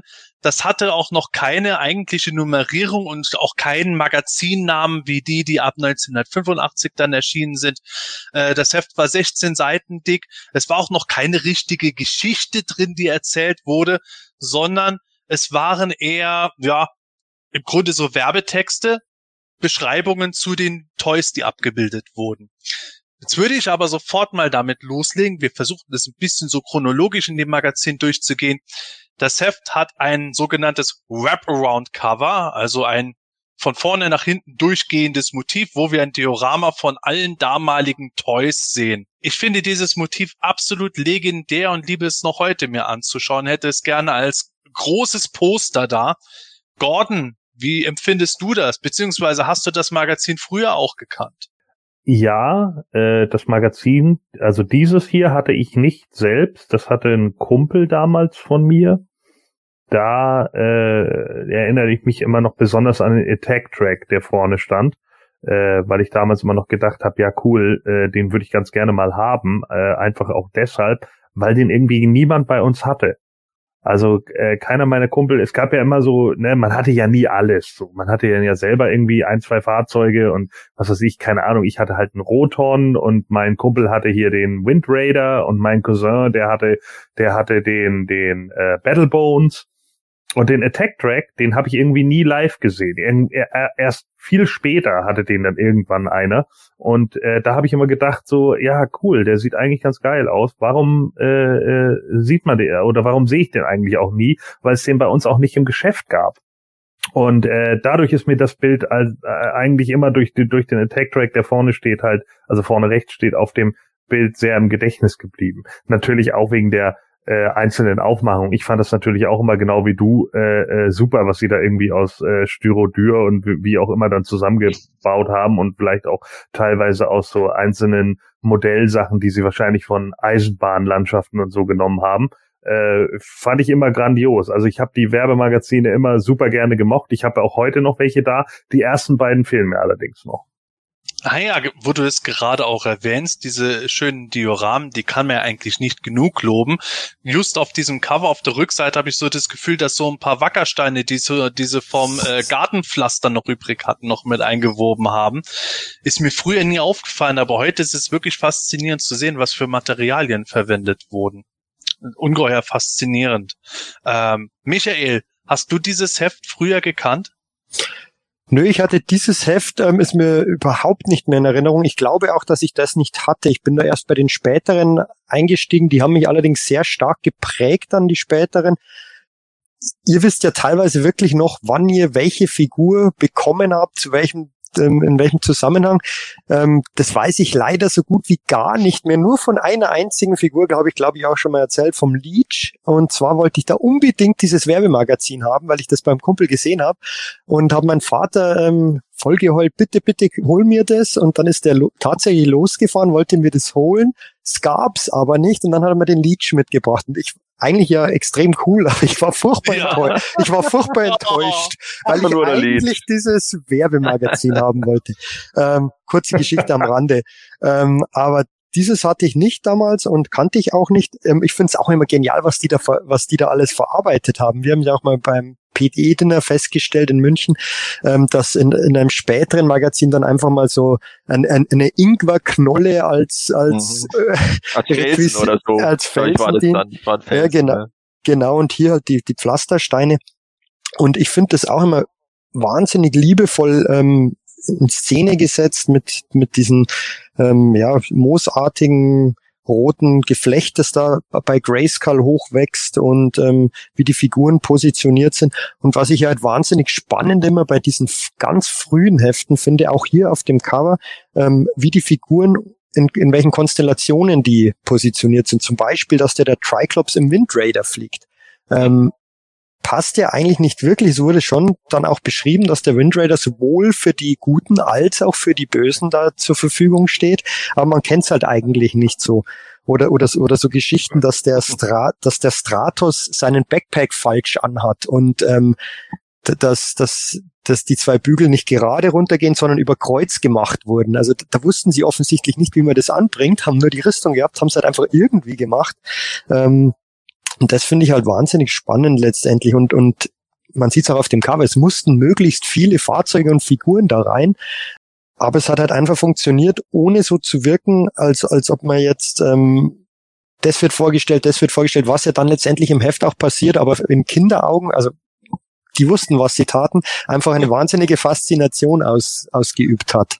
Ja, du sagst es gerade richtig, so diese kleinen Szenerien, die sie dort schon aufgebaut haben, wie zum Beispiel, sie haben eigentlich zu viele Fahrzeuge, äh, um alle befahren zu lassen, ja. aber Battle Ram steht halt da und Many Faces bewegt sich auf Trapjaw zu, als wäre gerade vom Battle Ram abgestiegen und sagt, okay, jetzt nehme ich es direkt in die Hände. Das sind schon geile Geschichten. Aber Matthias, was macht denn der Zodek da bei Castle Grayskull? Aber der scheint da an der Seite hochzuklettern, oder nicht? Oder, oder abseilen. Ich weiß es nicht. Das kann man, kann man rein interpretieren wahrscheinlich, je nachdem. Er ist ja ein zweischneidiger Charakter. man weiß es nicht. Ja, aber ich den bin weder da, gut noch böse, also klettere ich. Ich klettere ich mal an der Seite hoch. Äh, ja, interessant, wie sie da befestigt haben. Ähm, ja, irgendwie werden sie schon festgebunden haben, keine Ahnung. An dem ähm, Halteclip, an dem Halteclip hängt. Da ist ein Halteclip. Ja, ich hatte die alte Grayscale, darum weiß ich nicht, dass da ein Halteclip ist. Keine Ahnung. Doch, tatsächlich, das ist eben von, von dem Schließmechanismus. Ah. So der hängt da mit seiner Krallenhand ein bisschen dran. Ah, okay, das ist schlau, das ist schlau. Mein lieber Schwan, wie oft wird der runtergefallen sein, bis der Fotograf endlich das richtige Bild hatte? Ja, das stimmt. Ja, also ich hatte das erste Anne, ich hatte auch erst paar Ausgaben später, aber das Bild war mir schon bekannt jetzt auch und ja, es ist schon, es ist definitiv cool und das, es ist halt einfach, äh, ja, so muss man das machen und wenn wenn Mattel Deutschland einen Instagram-Account hätte, wo sie das, wo sie solche Bilder posten würden, da würden sie ordentlich Likes und äh, Followers haben. Ja, das denke ich auch. Auf alle Fälle. Ja. Äh, Sepp, hattest du denn das Magazin damals als Kind? Ich hatte es als Kind selber auch nicht. Ähm, ich habe es äh, nicht als Kind gekannt, sondern erst als Jugendlicher in den 90er Jahren kennengelernt. Und ab da war das für mich so absolut legendär. Ich habe tatsächlich erst ab dem zweiten Heft die Magazine gekannt. Aber dieses Motiv hat sich bei mir damals als, wann war es, 16, 17-Jähriger schon da irgendwie so eingefressen. Weswegen ich auch glaube, dass bei mir so dieses, ich stelle ja gerne Schlachtfelder bei mir auf anstatt die Figuren einfach nebeneinander ins Regal zu stellen. Ich glaube, äh, genau dieses Motiv hat es bei mir auch enorm getriggert neben den äh, sonstigen Werbemagazin-Abbildungen, weil es eben so eine schöne Gesamtcollage war. Ja, aber schlagen wir doch mal auf. Dann kommen wir sofort auf die erste Innenseite, die ist im Grunde mit Werbetexten voll. Es wird halt im Grunde bisschen die Einführung äh, gegeben in die Geschichte. Was ist Eternia? Was geschieht denn da überhaupt? Immer schöne Überschriften. Wer für das Gute kämpft, ist ein richtiger Held. Eine sagenhafte Geschichte aus dem Land der Fantasie. Hiemen und die Masters gemeinsam sind die, sie stärker und so weiter. Jo, das ist ja alles schön und gut, aber ehrlich gesagt ist mir was anderes auf dieser Seite aufgefallen. Michael, dir auch? Ja, letztendlich ähm, der Hintergrund für das ähm, legendäre ähm, He-Man Skeletor Two-Pack mit der Kassette. Ähm, mhm. dies, dieser, dieser Sternenhimmel ist hier zum ersten Mal zu sehen. Und das ist natürlich als, als deutscher äh, Masters-Fan ähm, jedem ein Begriff und so ein, eine Art heiliger Gral. Stimmt ja zu mit den Texten, finde ich, führt schön ein in das Ganze. Ähm, aber dieses Design das, das zieht sich ja bei dem Heft durch. Das ist jetzt nichts Besonderes natürlich. Das sind halt paar Planeten mit Sternenschweife und so weiter. Aber ähm, klar, dieses Motiv kennt, kennt letztendlich jeder. Und es sind auch tatsächlich, finde ich, in diesen Texten auch ganz interessante Infos drin äh, mit Stratus, dass das halt der letzte Vogelmensch ist. Das wurde ja dann ähm, auch in den, Inter ich weiß nicht, ob, ob ähm, der Wilfried Ahari das in den Interport-Heften aus diesen Werbemagazinen aufgegriffen hat. Ähm, da gibt's ja auch, die haben wir auch schon mal besprochen, diese Rückblende, in der die ganzen Vogelmenschen letztendlich getötet werden ähm, und umkommen und der Stratus ist ja der einzige Überlebende. Ähm, ich weiß nicht, ob er, ob er da seine, ob er das zumindest mal gelesen hat, diesen Werbetext, schließe ich mal nicht aus. Ähm, aber find, das kommt ja später auch noch. Das sind so kleine Informationsbrocken, ähm, die man entweder nicht kennt oder nicht so genau kennt ähm, und die Charaktere etwas vorstellen, aber das später nicht mehr aufgegriffen wurde, dann aber auch beim, beim kommt ja später noch beim Many Faces, oder ich glaube, war es Many Faces als, Astro, als Astronaut, glaube ich. Ähm, nee, der Mechaneck, ähm, kam mir dann auch nochmal bei Filmation, glaube ich, vor, dass ein Astronaut und lauter so, so kleine Geschichten ähm, oder ja, Bruch, Bruchteile einer Story, die man aber gut verwerten konnte, um selbst seine Geschichten dann zu spielen. Ja, das finde ich tatsächlich auch, dass äh, so diese es sind ja dann auf den nächsten Seiten ganz kurze Beschreibungen oft. Es ist ja nicht besonders viel Text, natürlich kindgerecht gemacht, aber eben dadurch, dass sie jetzt nicht irgendwo ewige Geschichten erzählen, äh, wer ist Mechaneck, wo kommt der her, sondern einfach nur so ganz wenige Informationen, das beflügelt meiner Meinung nach dann die Fantasie auch zusätzlich zu den Bildern. Wenn ich das nämlich jetzt sehe, die nächsten beiden Doppelseiten, die sind überschrieben mit Himen und seine Freunde, Eternias Schicksal ist in guter Hand und noch mehr Freunde, auf die He-Man sich verlassen kann. Dort werden eben die Heroic Warriors äh, vorgestellt. Das finde ich dann auch schon interessant, wie sie das dann da machen. Man hat Castle Grayskull, Soa, Battlecat, He-Man, Teela und Man at Arms. Also im Grunde so die damalige Kerntruppe, bevor auch Orko erschienen ist, oder? Ja, das ist fast so eben so dieses Ur-Eternia wird da dargestellt, wenn du das genau nimmst. Also ja, es ist eben noch kein Orko, es ist noch kein Filmation ein Einfluss. Und äh, ja, das schaut schon sehr, sehr, ja, eben dieses erste Ur-Eternia äh, aus. Auch mit diesem roten Licht, da, das sie da hinten hingebaut haben auf dem ersten Beutel. Und ja, also das ist auch sehr, sehr stimmungsvoll. Und da ist jetzt natürlich keine Kampfszene oder so, sondern einfach eher so, ja, wir stellen uns da jetzt schön hin vor die Burg und, und präsentieren uns mal. Ja, aber auch einfach gut gemacht. Und es passt ja auch vom, also von den Figuren her, dass genau die zusammen äh, stehen, weil das eben so dieser Anfang war oder diese Urfiguren. Und, und ganz interessant finde ich da auch, ähm, zieht sich ja dadurch, dass teilweise Waffen entweder vergessen wurden oder falsch eingesetzt wurden. Also He-Man fehlt ja letztendlich hier seine Doppelaxt. Kann natürlich sein, dass die hinten so in seiner Rüstung drinsteckt, dass man sie nicht sieht, aber ähm, sieht zumindest nicht danach aus. und hat auch so, wie es in Deutschland bekannt war, der Adler der Giganten, der war ja eigentlich ein Falke im, im englischen Original. ähm, das sind lauter so Sachen, die finde ich halt einfach richtig cool und ähm, auch später dann, ähm, wie, wie schon erwähnt, Stratos, Stratos einfach sein, sein Brust, äh, sein Jetpack falsch anhat, äh, mit dem über Kreuz ähm, positionierten Riemen, finde ich, finde ich lauter so nette, nette Dinge, die mit Sicherheit als Kind, also mir glaube ich, wäre das nicht aufgefallen. Ich glaube, Sepp, du bist da eher so für sowas zu haben, dass dir sowas sofort auffällt, aber äh, ich finde es eigentlich ganz cool. Das ja, das finde ich tatsächlich wahnsinnig faszinierend, gerade was Stratos betrifft. Zum einen mit den äh, Riemen überkreuzen, zum anderen, es ist die Blue Wings Variante, die ich auch als Kind erst hm. relativ spät kennengelernt hatte, äh, weil ich rot gewohnt war. Was mir als erstes aufgefallen ist, ist, dass Tilas Untertitel Prinzessin Eternias ist. Ja, das ist ja auch ein bisschen so Hörspiel äh, passend, oder? Die ist ja da auch immer. Die ist ja gleichzeitig die Befehlshaberin der königlichen Wache als auch die Prinzessin. Oder die, die, ja. Ja, Herrin von Eternia, Herrin von Eternia Gottes und sowas. Man ja. merkt schon, dass die da versuchen, irgendwo das ein bisschen so ins Deutsche zu übertragen, aber natürlich auf eine, sagen wir mal, sehr klassische Weise. Ja. Ja, aber hier gibt's eben auch Prinz Adam noch nicht, deswegen hat man vielleicht auch da noch nicht die, die klare Absonderung noch gehabt, ne, so mit, mit Prinz Adam halt definitiv als dem Thronnachfolger von König Randor, ja, wo dann, wo dann schon irgendwie klar ist, Tila ist definitiv nicht seine Schwester. Vielleicht wussten sie das hier auch noch nicht oder haben sich dann gedacht, ja, He-Man ist halt einfach nur der, der äh, Power-Typ, ne, den Prinzen Adam gab es noch nicht und deswegen haben sie dann gedacht, na ja, dann wird die halt die Prinzessin sein, die He-Man halt verteidigen muss. Ja, mhm. wobei auf der äh, Beschreibungsseite, bevor es mit den Figuren losgeht, da wird Prinz Adam ja im Text erwähnt. Also man merkt schon, dass Stimmt. sie da so den Filmation Canon allmählich schon so drin haben in früheren Versionen, aber bei den Figuren selber wird Prinz Adam ignoriert. Ja. Hm. Ah, stimmt, ja faszinierend finde ich das. Genau, also ich, ich finde, ich finde es, wenn ich das heute anschaue, auch teilweise noch so interessant, wie Michael gesagt hat, dann fehlt teilweise das Zubehör noch. Gut, bei He-Man ist die Doppelaxt ja sehr schnell dem Schwert gewichen. Das kann ich dann auch verstehen, dass es bei den Fotos gemacht wurde. Aber auch Many Faces gerade noch ohne Waffen und so, das hat irgendwo noch so ein, ah, es ist noch nicht so ganz fertig Touch, könnte man fast sagen dabei. Als wäre das wirklich so noch so die ganz frühe Frühzeit, äh, die so früh war, dass sie nicht einmal das ganze Zubehör bereitliegen. Ja, ja, und teilweise ja sogar wirklich Prototypen ähm, handbemalte verwendet wurden. Ich glaube jetzt hier in diesem Heft nicht, aber ich glaube bei, bei später bei Nightstalker ist es der Fall. Das ist ein, ein früher handbemalter Prototyp.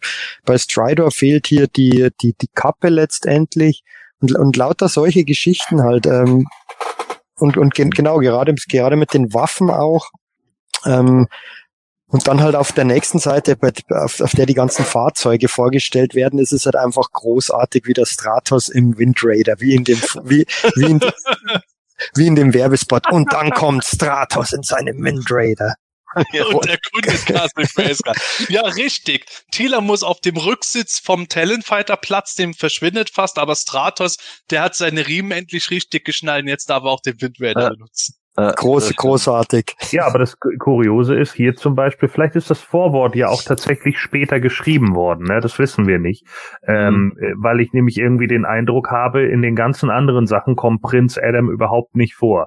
Und äh, nur im Vorwort steht er tatsächlich mit drin. Also kann es tatsächlich auch sein, dass das Vorwort noch am Ende irgendwie verfasst wurde, wo dann plötzlich gesagt wurde, ach ja, übrigens, ja gut, äh, dann äh, erwähnen wir das jetzt noch mal schnell, aber paar hauen das Ding jetzt mal raus. Im nächsten Magazin ist ja dann auch die Prince Adam Figur zu sehen.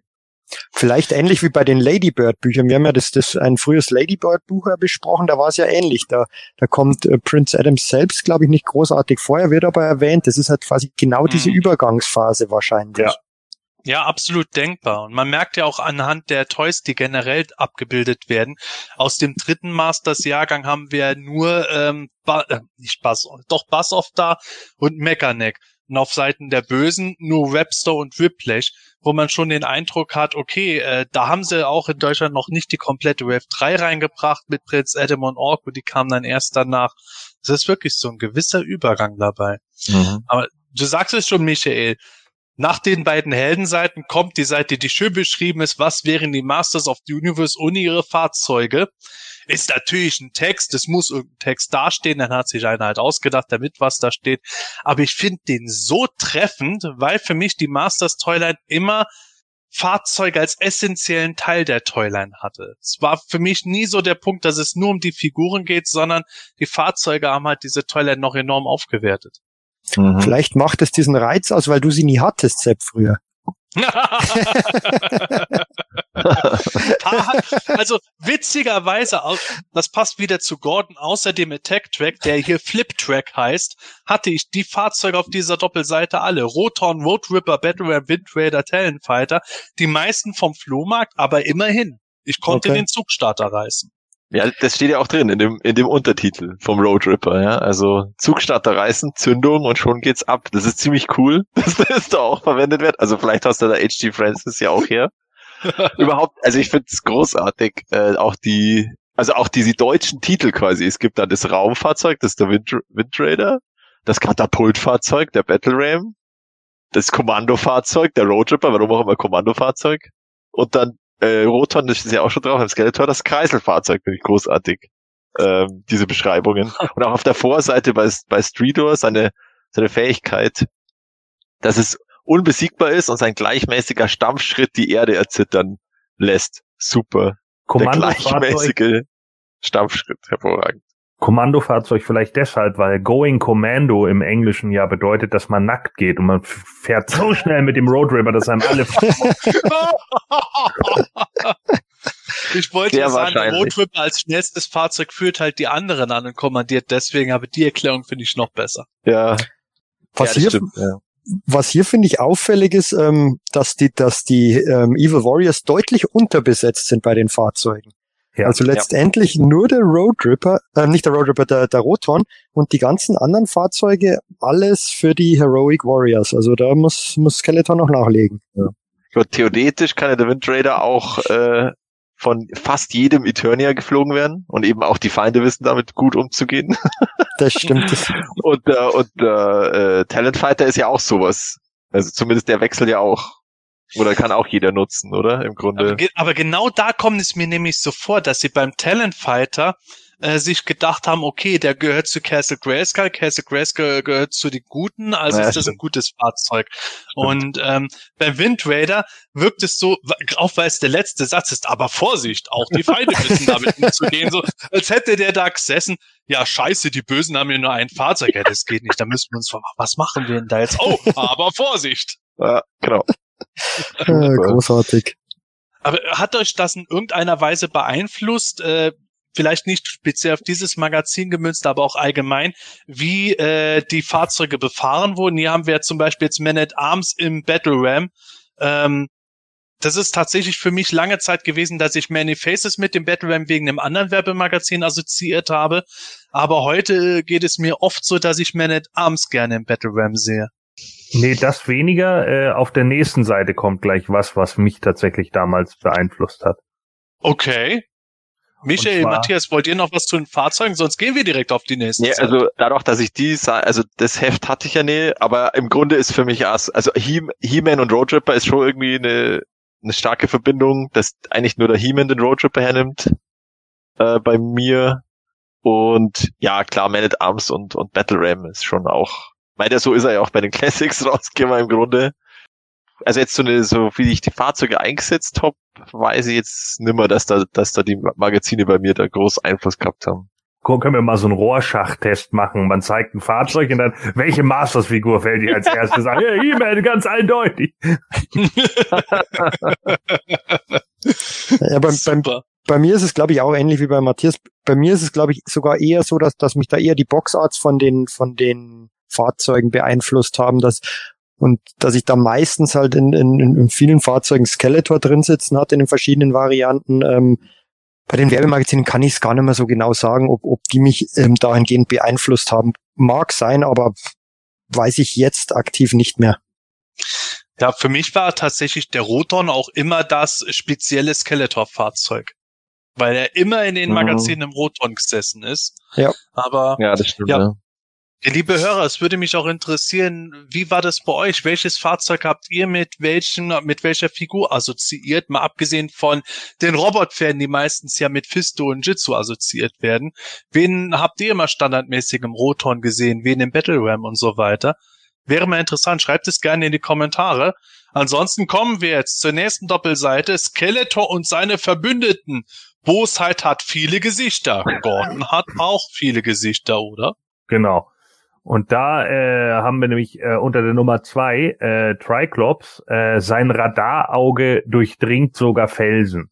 Und ich weiß noch sehr genau, dass wir damals schon äh, genau nach diesem Magazin das gespielt haben, dass immer das äh, äh, blaue Auge, glaube ich, das Auge war, das äh, durch alles durchgucken konnte. Das rote konnte Feuer schießen und das äh, ganz dunkelrote ein Laser. Mhm. Hm. Habe ich noch nie so drüber nachgedacht. Bei mir war es, glaube ich, eher, dass das Dunkelrote durch Wände gucken konnte und das blaue Auge konnte sehr weit sehen, weil es halt so weit aufgerissen war. das ist auch gut. oh, das ist auch gut. Aber nee, genau das ist es ja, was wir vorher gesagt haben. Mit den ja. wenigen Texten, die da drinstehen, würde, wird man halt sofort inspiriert und die Fantasie hat dann losgelegt. Sehr spannend. Ja, ja ist gut. Aber, aber man muss, wenn man diese, gerade wenn man diese Seite anschaut und dann der Webster natürlich mit seinem Haken da hochklettert, ähm, wäre es natürlich ähm, sinnvoller gewesen, auf dem Cover statt Sodec an diesen Ding, an, diese, an diese ähm, Halteclip hinzuhängen, Webster an, nach, ja. an, an Castle Grayskull zu positionieren, vor allem, weil das ja auch sogar auf seinem Cardback hinten drauf ist. Also das macht durchaus, durchaus mehr Sinn. Vielleicht hatten sie bei diesem Foto Webstore noch nicht, keine Ahnung, mhm, weiß ich ja. nicht. Ähm, mhm. Mag sein, dass das eher entstanden ist, aber ähm, das ist ja geradezu prädestiniert dafür, dass, dass der Castle Grayskull besteigt. Ähm, oder er klettert. Ähm, aber auch hier wieder mit den Waffen. Ähm, bei Sodak fehlt die Waffe, bei Webster fehlt der Blaster. Ähm, Whiplash hat ähm, die Castle Grayskull Axt in der Hand. Nicht oder, oder nur die Castle Grayskull Axt, die Many Weapons Axt. Gen genau, die Many Weapons Axt in, in, in dem, in dem, in dem rot-braun-Ton. Also, also, das ist schon schräg, wie sie diese Waffen zusammengestellt haben, beziehungsweise wie das passiert ist, dass, dass, dass einfach manche Waffen nicht da waren und dann, ja, wo, lass uns doch den Many Weapons aufmachen. Da sind fünf Waffen drin. das würde ja, dann vielleicht aber auch ja. erklären, warum Many Faces seinen Blaster nicht hat. Das stimmt. Ah, okay, der hatte das, den nicht, oder? In der in dieser Many Weapons Version, ja, oder? Doch, bei der Many Weapons Version hat er auch den Blaster und die anderen Waffen noch zusätzlich. Ich ah, okay. habe mir nur gedacht, dass die vielleicht Many Weapons geöffnet haben und waren dann heillos überfordert davon. Naja, aber ich finde es sehr interessant mit den Waffen. Ähm, wenn wir zu der Seite nicht mehr unbedingt viel zu sagen haben, mal abgesehen davon, dass ich es immer kurios finde, dass Sodek unter dem Bösewicht dann da steht, könnten wir äh, zur nächsten Doppelseite kommen, die im Grunde schon fast äh, den Abschluss äh, bildet, wo nochmal alle Figuren abgebildet werden auf der linken Seite. Dort sehen wir nämlich noch mehr Many Weapons Waffen. Many Faces hat jetzt dort die braune Keule. Stratos im Übrigen hat natürlich wieder seine Riemen überkreuzt. Whiplash hat das braune Grayskull-Schwert, also das Many Weapons-Schwert. Aber Gordon, was hat denn Webster da neben seinem Haken noch als Waffe? Ist das der schwarze Zodiac Blaster oder was? Was soll das sein? Nee, das ist der Aufsatz von Trapjaw. Was? ah ja. Das ist der MG-Aufsatz von Trapjaw, den er einfach einzeln in der Hand hält. Oh mein Gott! ja, Rätsel gelöst. Nach so vielen Jahren, mindblowing. Aber zumindest ein Blaster. Ja. ich finde das schon, dass sie zum Teil äh, so ein bisschen fast wie Prototypen aussehen, Whiplash und Webster. Aber dass sie ihm dann den, den Trapture-Aufsatz geben. Tja. Ja, der lag vielleicht noch rum und dann hat irgendjemand gedacht, das gehört noch irgendwo dazu. Ja, äh. zu dem. Der, genau. der schaut so aus, als würde der das in der Hand tragen. Ja. Seinen der hat ja, bloß, hat er ja auch nicht. Ja, genau, stimmt. Der hat ja nur seinen Enterhaken. Zum, zum, zum Glück passieren solche Sachen heutzutage auf Produktfotos nicht mehr. Ja, genau. Nie. Da weiß Und man, wie man eine Fledermaus richtig an der Armbrust ja, befestigt. Oder, oder, oder, oder, die Rüstung von, vom Palace Guard. Stimmt, genau. Das, das war auch gut. Und es kriegt auch ist stark. ungelogen, auf dem Bild kriegt auch ungelogen wieder jeder eine Waffe in die Hand. Ne? Nur Stratos geht wieder leer aus. Stimmt, Das wenn sie den stimmt, ja. Figuren schon die ganzen Waffen geben aus dem Many Faces Weapons Pack, warum nicht wenigstens dem Stratos auch? Oh, das, das ist schon traurig. Er Okay. hebt ja, er, er hebt ja eh seine Hand. Hey, ich will auch eine Waffe. Ich will auch eine Waffe haben.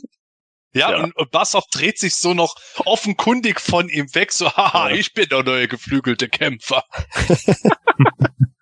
Ich fliege und habe eine Waffe. Haha. Ah, klasse.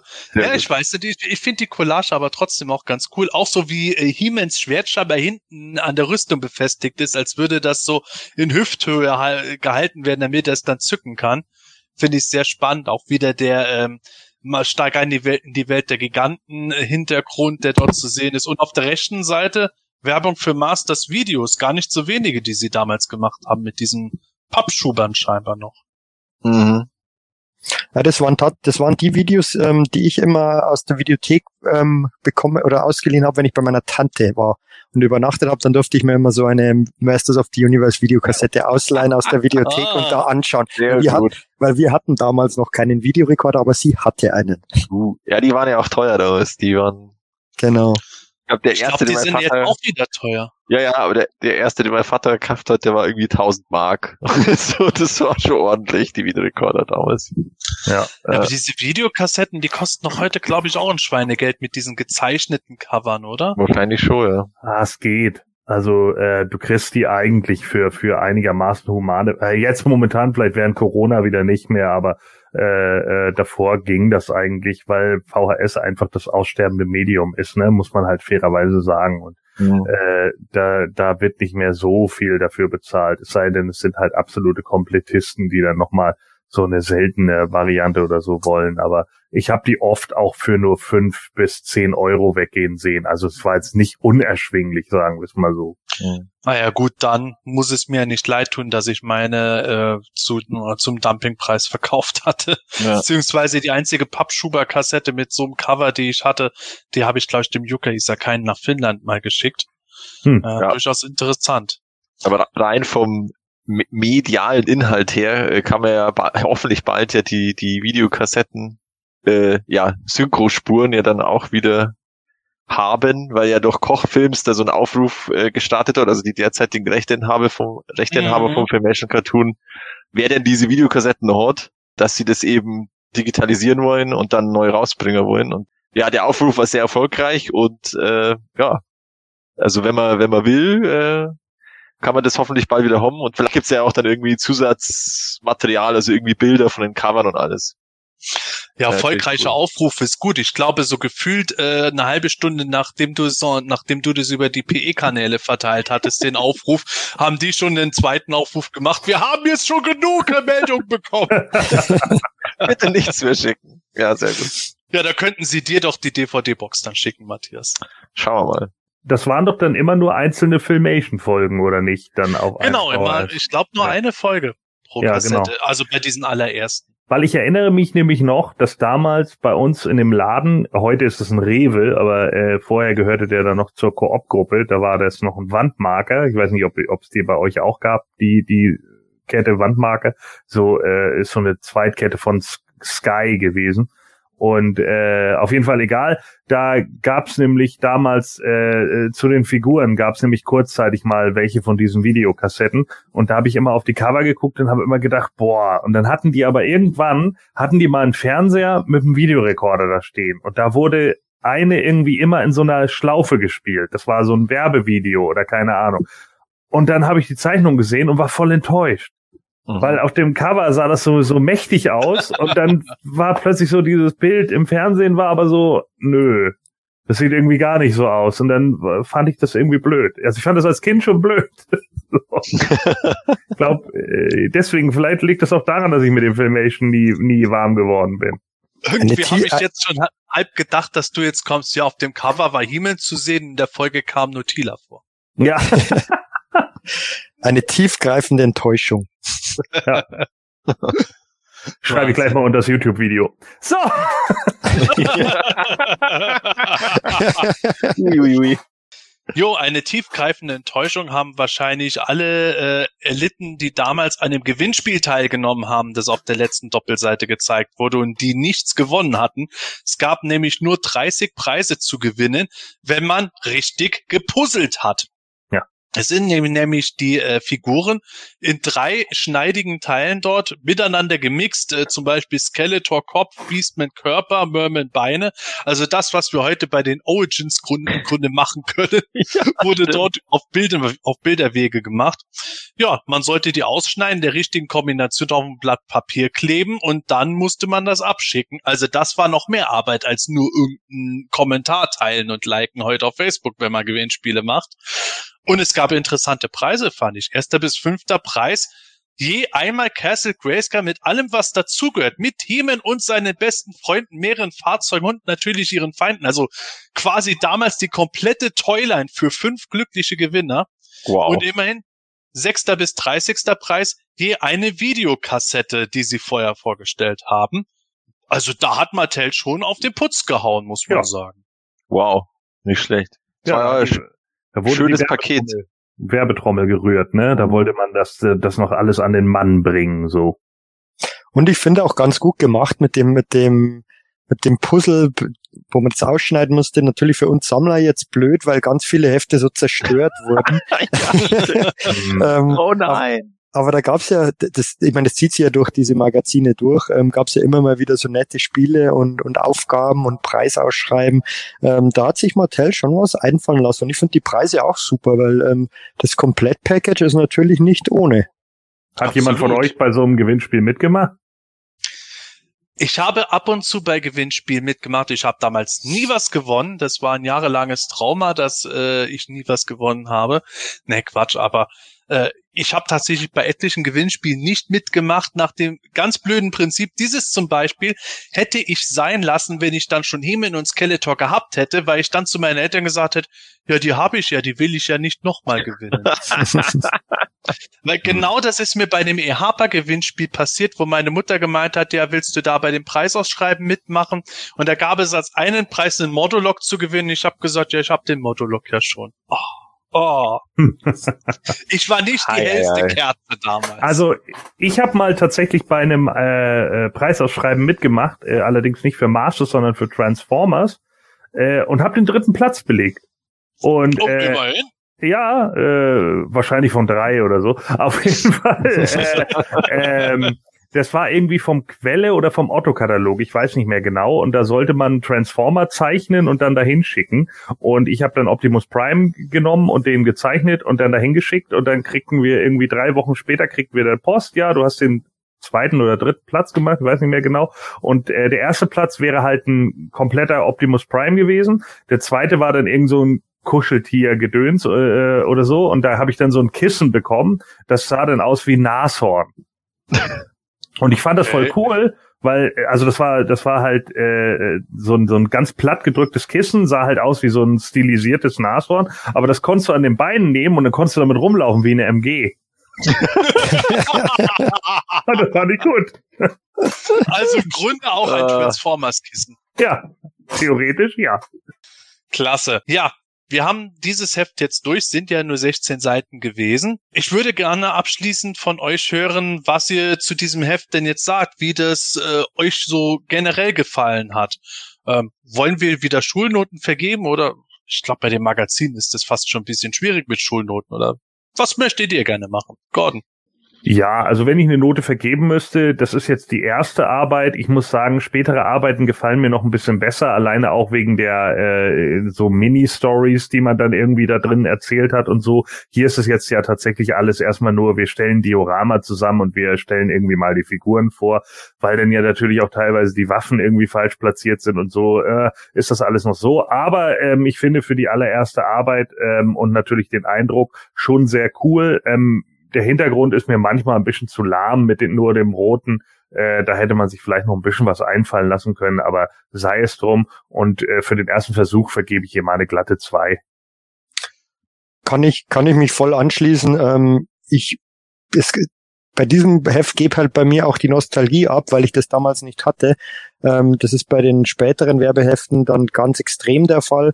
Ähm, weil man da halt einfach die Nostal Nostalgiebrille noch stärker aufhat. Aber ich finde das auch genial, wie viel Liebe da drin steckt und die schöne Positionierung, ähm, dann einfach ähm, die Beschreibungen, die hat einfach wir haben schon angesprochen, manchmal finde ich fast, fast besser, wenn man nicht so viel erfährt und keine komplette Geschichte bekommt, weil man halt als einfach die Fantasie anspannt und als Kind ja. ist das natürlich ähm, super, ähm, weil man dann seine eigenen Geschichten spielen kann und man hat doch ein paar Informationen dazu.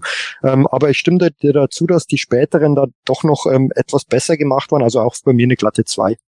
Ja, im Grunde kann ich nicht mehr dazu sagen. Ich finde es auch äh, super, so wie es gemacht ist. Und es war ja vielleicht auch irgendwie so eine Art Testballon, dass mal geschaut haben, okay, wir machen da jetzt mal was, legen das mal aus in den Spielzeugläden, wie das ankommt und was es bringt für den Verkauf. Und dafür wurde ja schon, sage jetzt mal, durchaus Aufwand betrieben. Was jetzt, was ich persönlich jetzt noch nicht so, aber aus heutiger Sicht, aus heutiger Sicht vielleicht nicht ganz so optimal finde, ist, ist diese, dieser, diese Doppelseite mit nur Text am Anfang. Das ist vielleicht nicht ganz so das ist vielleicht zu viel Text. Und ich finde auch, da, äh, da ist nicht ganz so cool beschrieben, die, die Hintergrundgeschichte wie, äh, wie im nächsten Magazin. Aber da kommen wir noch drauf. Aber ich würde auch sagen zwei, auf alle Fälle. Ja, dem würde ich mich anschließen. Glatte zwei für mich, äh, von mir für das Heft. Ähm, ich habe das als Kind, wie gesagt, nicht gehabt, aber als Teenager hat mich das irgendwie so krude getriggert, weil ich so wirklich dort den Vibe der frühen bis Mitte der 80er Jahre heraus äh, rieche schon fast. Das hat halt auch für mich so einen gewissen unfertigen Look zum Teil noch gehabt, den ich äh, dabei sehr charmant fand. Insofern äh, nicht perfekt, aber eine 2 gefällt mir immer noch gut. Und damit kommen wir von der Note 2 zum Magazin Nummer 2 von 1984 ist schon ein bisschen anders gemacht, kein Wraparound-Cover und hat jetzt eine Headline, Entdecke die Welt der Giganten. Ja, warum ist dieses Heft auf jeden Fall 1984 noch erschienen? Weil dort auch ein Gewinnspiel drin ist. Dazu kommen wir später nochmal genau. Dort ist der Einsendeschluss bis 30.06.1985. Wenn man sich die Werbemagazine generell anschaut, waren meistens die Gewinnspiele ungefähr ein halbes Jahr lang gültig. Mhm. Ein halbes bis ein Jahr lang ungefähr.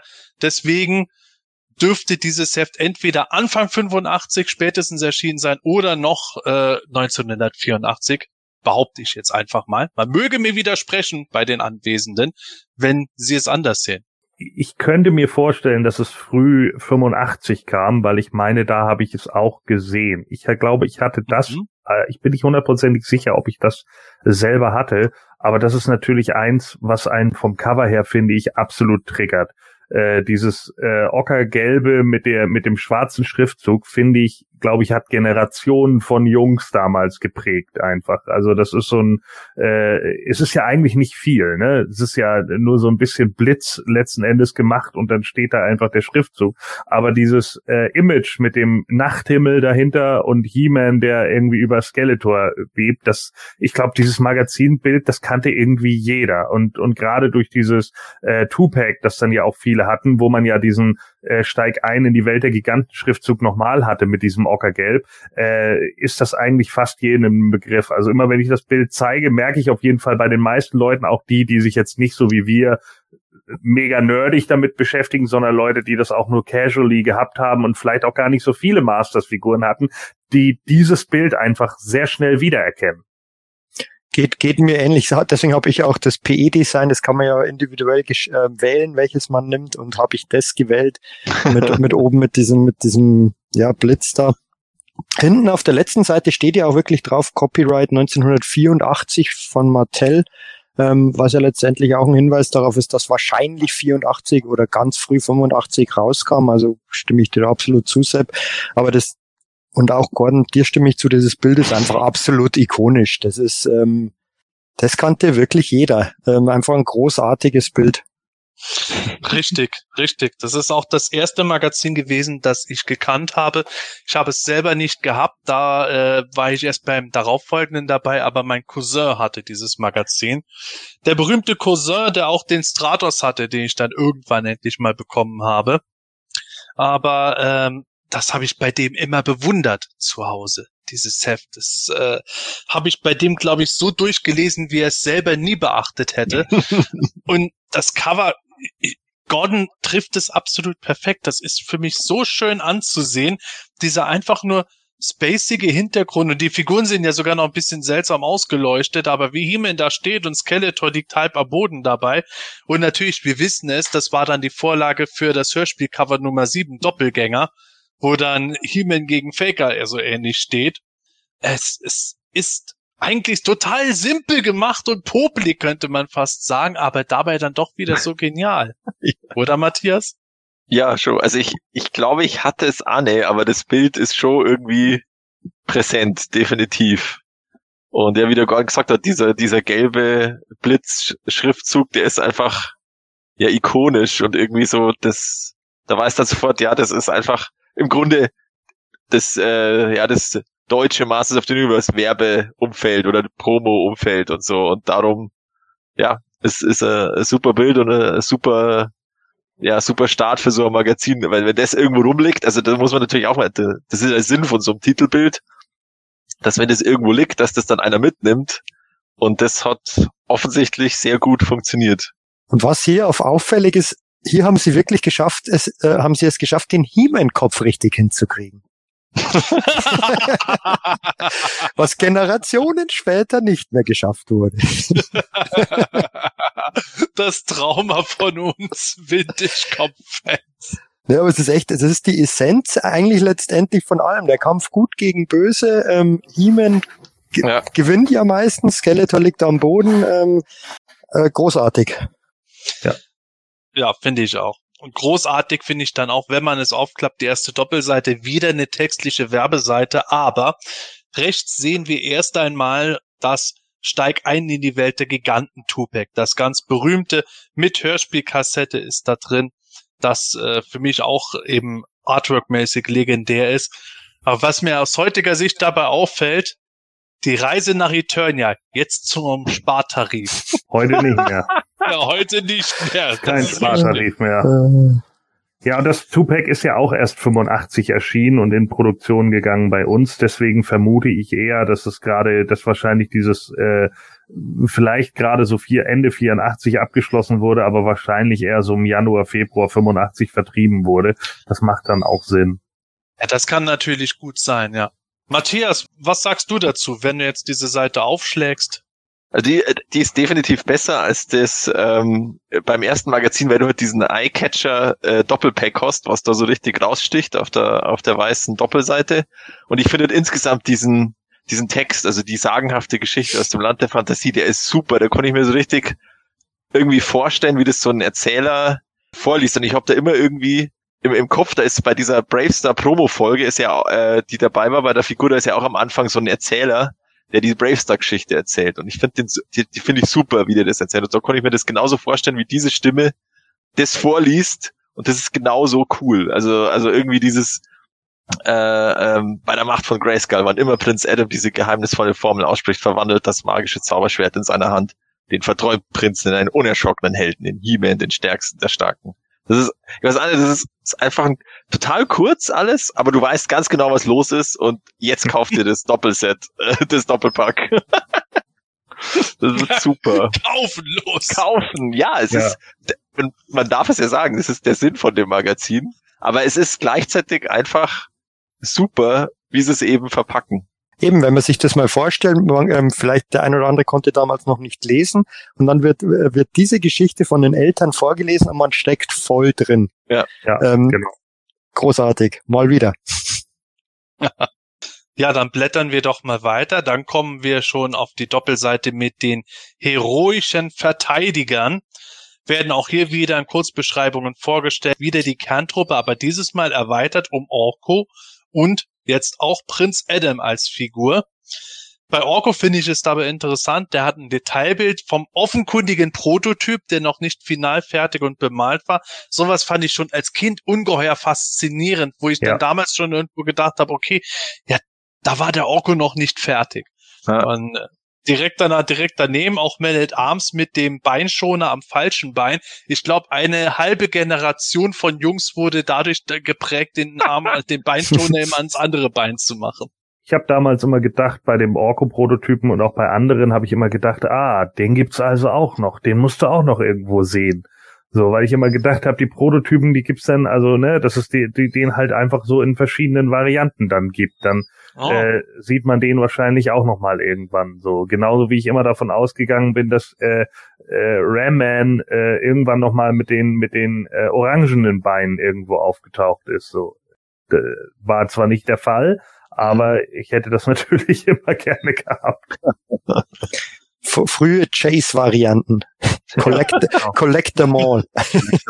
Ja, vielleicht macht Mattel das ja bei den Origins, dass sie noch mal ein Orko so rausbringen. Wäre, würde ich sogar ganz cool finden. Wäre zwar ähm, total, natürlich total billig, aber, aber es hätte was.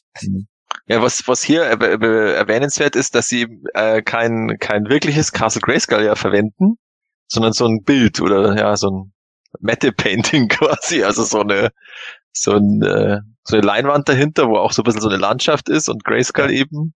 Aber davor haben sie natürlich wieder ihre, ihre Felsen oder ihre Steinplatten aufgebaut mit ein bisschen Gehölz, dass das so nach ähm, ja, Fantasiewelt ausschaut. Ähm, ja, aber auch wieder auch wieder äh, schön gemacht auf alle Fälle. Äh, Aber ich, aber ich meine, das Grayskull steht da schon, oder? Weil das, man sieht ja den, man sieht den Schatten hinten auf dieser Wand von dem Ah, Turm. stimmt. Ja, Vielleicht ja. ist es nur vom Fokus. Ah, okay, du hast Das du haben recht. sie Oh, das weiter hinten aufgestellt, ja. ah, stimmt. Ja, irgendwie hat das jetzt so ausgeschaut, äh, als wäre das dann da ist das ja ein gemalt. total tiefes Display Ja, gewesen. irgendwie schon. Ja. Ja. Müssen die einen riesen Raum gehabt haben da beim Hotel. ja Bo oder einfach, Bokeh-Effekt. einfach nur gut fotografiert. Ne? Ich Ja, denke, ja. so, kann mir gut vorstellen, dass es auch so Leute gemacht haben, die halt so Schaufinster äh, Bildner sind oder wie auch immer. Ne? Mein Onkel hat das ja auch jahrelang gemacht und der hatte auch immer Spaß an solchen Sachen, wenn er Mhm. dann sich wirklich mal irgendwas Kreatives ausdenken durfte und sowas. Also das kann ich mir dann schon vorstellen, dass man dann da so hm, keine Ahnung, hier so ein bisschen Styropor dann so anmalt noch, dass das aussieht wie so ein, so ein äh, Baum aus den Teersümpfen. Das war ja schon eine ganz gute Idee. Stimmt, ja. Absolut, das finde ich gerade bei diesen Fotos auch immer wahnsinnig faszinierend. Du hast oft dann einfach nur die billigen Steine oder Schieferplatten oder sowas da und dann eben bisschen Styropor und noch irgendwas so schnell au- vertrocknetes aus dem Garten rausgezogen und es sieht nie so aus, so, so gut Ja. wie nie.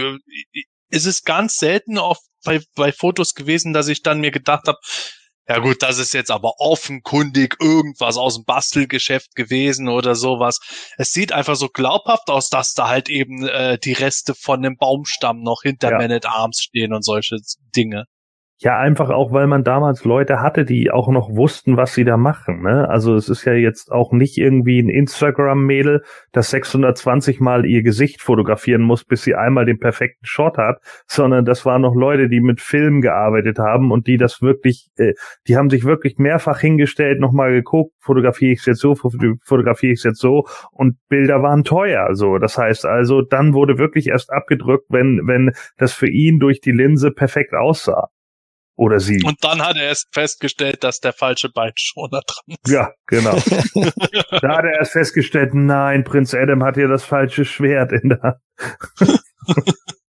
Wobei, auch die, hier hat er ja noch das richtige Schwert. Im Ja, eben. Das hätte ja, das hätte ich ja interessant gefunden, wenn jetzt in diesem Magazin zum Beispiel He-Man das Schwert von Prinz Adam gehalten hätte, dann hätte das vielleicht noch mit erklärt, warum wir bei den Hörspielcovern so oft die roten Schwerter bei äh, He-Man und Skeletor gesehen haben. Naja, gehen wir weiter zu weiteren heroischen Verteidigern. Auf der nächsten Doppelseite reitet He-Man wieder aufs Tridor, aber weitere Figuren sind zu sehen und jetzt neben denen, die wir im vorhergehenden Heft hatten, sind jetzt, ist jetzt auch Fisto dabei. Immerhin, auch mit einem Prototypbild, sogar spiegelverkehrt. Oh ja. Ja, stimmt. Oder hatte, oder hatte der Prototyp etwa die Faust auf der anderen Seite? dun, dun, dun. Ha- hatte, tatsächlich, hatte tatsächlich ein, ein Kumpel von mir damals, einem Kumpel von einem Kumpel im Kindergarten. Nein. nee, Spaß beiseite. Ähm, aber, aber was hier auch auffällig ist, hier die, die Red Wings Variante von Stratos. Ja, Und ähm, bei Basov ähm, gab es damals natürlich auch schon, ähm, haben sie sich verschrieben. Der ähm, Hiemens BO BOA-Bachter. Da haben sie ein A zu viel drin. Ja. vielleicht war das damals eine Rechtschreibreform. Vielleicht, vielleicht. Aber auch wieder großartig ähm, in Szene gesetzt nur die, die, die Platte vorne, auf der Raman da steht und, und Mechaneck und He-Man auf Strider, die hätten sie ein bisschen weiter nach vorne rutschen können. Dann hätte man diese, diesen Untergrund nicht so stark gesehen, aber vielleicht ist es Absicht gewesen. Ja, so ein bisschen so dieses, dieses dystopische Szenario. Aber verdammt, jetzt wo du es gesagt hast, jetzt kann ich es nicht mehr wegsehen. ich wollte nämlich eigentlich gleich noch sagen, das ist eins meiner Lieblingsmotive in diesem Heft, wie äh, das zu sehen ist. Heeman hat interessanterweise wieder mal nur sein Schild dabei und reitet da fast unter so einem Felsvorsprung durch, auf dem Bassoff gerade steht. Das ist so eine Tiefe, die ich äh, sehr spannend dabei finde. Im Hintergrund auch dann wieder so ein bisschen so, keine Ahnung, Bastelgestrüpp, das ein Baum darstellt, wieder auf sehr überzeugende Weise irgendwie, ich guck mir dieses Motiv einfach gerne an. Nicht nur, wie, nicht nur weil Many Faces wie der, in der Many Weapons Version da ist, sondern einfach mhm. die ganze Szenerie dabei. Das war so mein Eternia, wo ich mir vorstellen konnte, ja, die reiten da jetzt so durch die Gegend und gleich sind sie bei der lachenden Brücke. ja, stimmt. Wobei es ganz interessant ist, dass, dass, die, dass die Keule von Many Faces oben bei diesen Fortsätzen grün ist. Ja, Prototyp dann definitiv. Ja, wahrscheinlich. Ähm, da war wow. vielleicht, vielleicht war da noch eine Bemalung geplant ursprünglich mal, weil ich glaube, der Lichteinfall selbst ist es nicht, weil da wird es, glaube ich, nicht grün schimmern, könnte theoretisch sein, weil, weil hinten ist auch so eine grüne Beleuchtung, aber glaube ich eigentlich nicht. Also vielleicht wirklich ein früher Prototyp. Das könnte ja auch sein, weil die Keule von Clawful grün war und sowohl die Axt für Bassoff als, die, als auch die Keule für Clawful waren ja eigentlich Form von Castle Grayskull, denen sie dann nochmal Bügel gegeben haben, damit die Figuren die quasi hochkant halten können. Ja, ja. Nicht nur quer in den Scherenhänden. Das könnte vielleicht da noch gewesen sein. Mhm. Und man sieht, selbst damals war die Waffe von Many Faces eine Rarität. Sie ist nie zu sehen. Ja. Genau. Kommen wir zur nächsten Doppelseite, die Fahrzeuge der Eternianer. Auch wieder interessante Szene gesetzt. Diesmal nicht Stratos im Wind Raider, sondern Men at Arms. Was mir aber sofort immer auf dieser Seite aufgefallen ist, Eternianer. Ich weiß nicht warum, aber ich mag diesen Begriff nicht. Mir gefällt Eternia besser. Wie seht ihr das? Ja, finde ich ja. Ist definitiv besser. Aber da hat halt einer Eternians vielleicht sich gedacht und dann, ja, das sind die Eternianer. Aber ja, ich finde auch immer dieses Jana, das ist ja auch bei, bei, bei Star Trek immer, da wenn da irgendwelche Alienrassen, das sind dann immer irgendwelche Jana, Talos Jana, äh, was weiß ich, Jana. Und das, ja. Also Eternia ist definitiv besser, ja, das stimmt. Ja, bei mir war es so, dass die ähm, vielleicht auch durch dieses Magazin auch wirklich immer die Eternianer waren schon. Ähm, vielleicht dadurch geprägt, keine Ahnung, ähm, hat mich persönlich jetzt eigentlich nie gestört. Ich habe mir das auch ein paar Mal schon bei, bei überlegt, war glaube ich sogar mal eine Disku kurze Diskussion auf PE, ob es ähm, Eternianer oder Eternia ist. Äh, ja, stimmt. Gut. Man, man wird, jeder wird seine Realität, Realität ja. haben. Ähm, Multiversum. Ja, nichts richtig oder falsch. Also mich hat das jetzt in dem Fall nicht gestört. Ich finde das auch nicht so schlimm, dass sie Eternianer heißen. Es ist, wie, wie gesagt, wahrscheinlich ganz einfach davon abgeleitet. Ne? Es ist halt Eternia, also sind das halt die Eternianer. So, ne, das äh, ist dann wahrscheinlich, äh, sind die Leute damals nicht drauf gekommen, dass es wie bei e Eritrea sein könnte. Ja, ja. durchaus möglich. Ja. Der Fotograf ist auf jeden Fall auch nicht drauf gekommen, dass beim Skeletor die Rüstung verrutscht ist. Ja, das stimmt. Ja, bitte, ja. Aber, die, aber, aber, aber wie du auch schon gesagt hast, Sepp, auch hier wieder die Szenerie ist, ist, ist einfach super mit, mit relativ einfachen Mitteln. Einfach eine, eine, eine tolle, eine, eine tolle Szene aufgebaut und dann dementsprechend abgelichtet. Also, ich, also viel, viel Geld haben sie da wahrscheinlich nicht investieren müssen, aber es wirklich das Maximum rausgeholt. Ähm, man hat da natürlich jetzt wahrscheinlich auch so ein bisschen die Nostalgiebrille in dem Fall auf. Das hat wirklich sehr, sehr gut geklappt und dann einfach so ja, ähm, weiß nicht, was das genau ist, wie so, so, so blaue Fäden, ähm, das, das, das, die das Ganze bisschen so, so diesen außerirdischen Touch geben, ähm, fremde Welt. Also wirklich ähm, gut gemacht.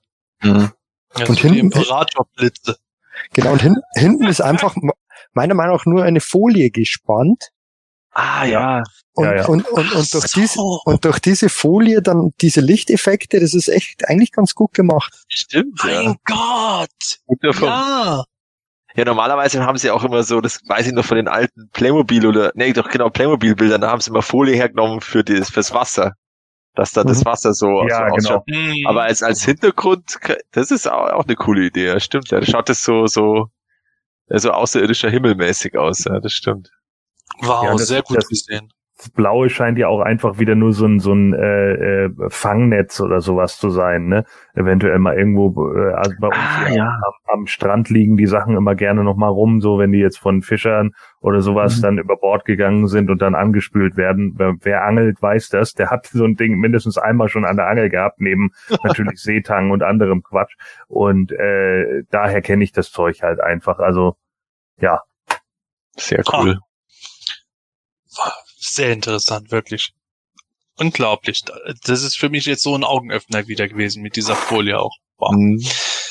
Jo, aber jetzt kommen wir mal von den Guten endlich zu den Bösen. Die Dämonen des Bösen. Da haben wir auch endlich mal Pantor und wir haben schon öfter in unserer PE-Dinner-Gruppe darüber geredet, einen Pantor beflockt in Top-Zustand heutzutage noch zu kriegen, vor allem ausgepackt, ist äh, extrem schwer geworden. Hier sehen wir ihn noch, jungfräulich aus der Fabrik, könnte man fast sagen. Aber was ich da auf dieser Doppelseite am interessantesten finde, ist, neben Skeletor steht Nightstalker, offenkundig noch ein Prototyp, weil die Sticker fehlen und der sehr handbemalt aussieht, mit einem Battle Armor Skeletor drin. Und ich würde sogar fast behaupten, das sieht aus, als wäre es rein retuschiert worden in das Bild. Also die, Weil äh, ach so, Licht komplett und alles sieht ganz anders aus bei Ah, dir. ja, bei stimmt. Ding. Ja, und das heißt auch noch Nightmare. Also Punkt zwei sagt dann Nightmare, das Roboterpferd der Dämonen. Also Stimmt. alles noch äh, früh sozusagen. Aber stimmt, ja genau, wenn man genauer hinschaut, äh, Ja, ist dann, ausgeschnitten. dann sieht man Ja. sozusagen die Schnittkanten ein bisschen. Gut, Ja, gut erkannt, gut erkannt, ja, stimmt. Ja, und Nightmare natürlich, ähm, das ist natürlich, so- solche Sachen finde ich genial einfach.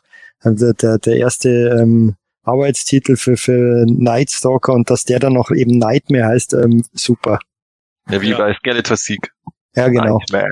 Ja, und vor allen Dingen, was vielleicht auch so ein bisschen darauf hinweist, dass es ausgeschnitten ist, es sitzt Battle Armor Skeletor im Nightmare, ne? Genau. Also Also, Ja. den, den, den es bei uns halt einfach gar nicht gab. war das Und ein, was- irgendein Bild aus USA wahrscheinlich, der irgendwie rübergeschickt Ja. wurde. Oder? Ja, Ja. und was noch eindeutiger ist, guckt euch die Hände an. Das ist eigentlich sofort der erste Punkt, den man sehen müsste. Die Hände sind spiegelverkehrt. Genau. Also das Ah. Bild, das Bild wurde nicht nur ausgeschnitten, es wurde auch nochmal gespiegelt. Hm, Ja. Stimmt. Faszinierend. Oh mein Gott. Ja, also dadurch finde ich das Bild immer ein bisschen merkwürdig.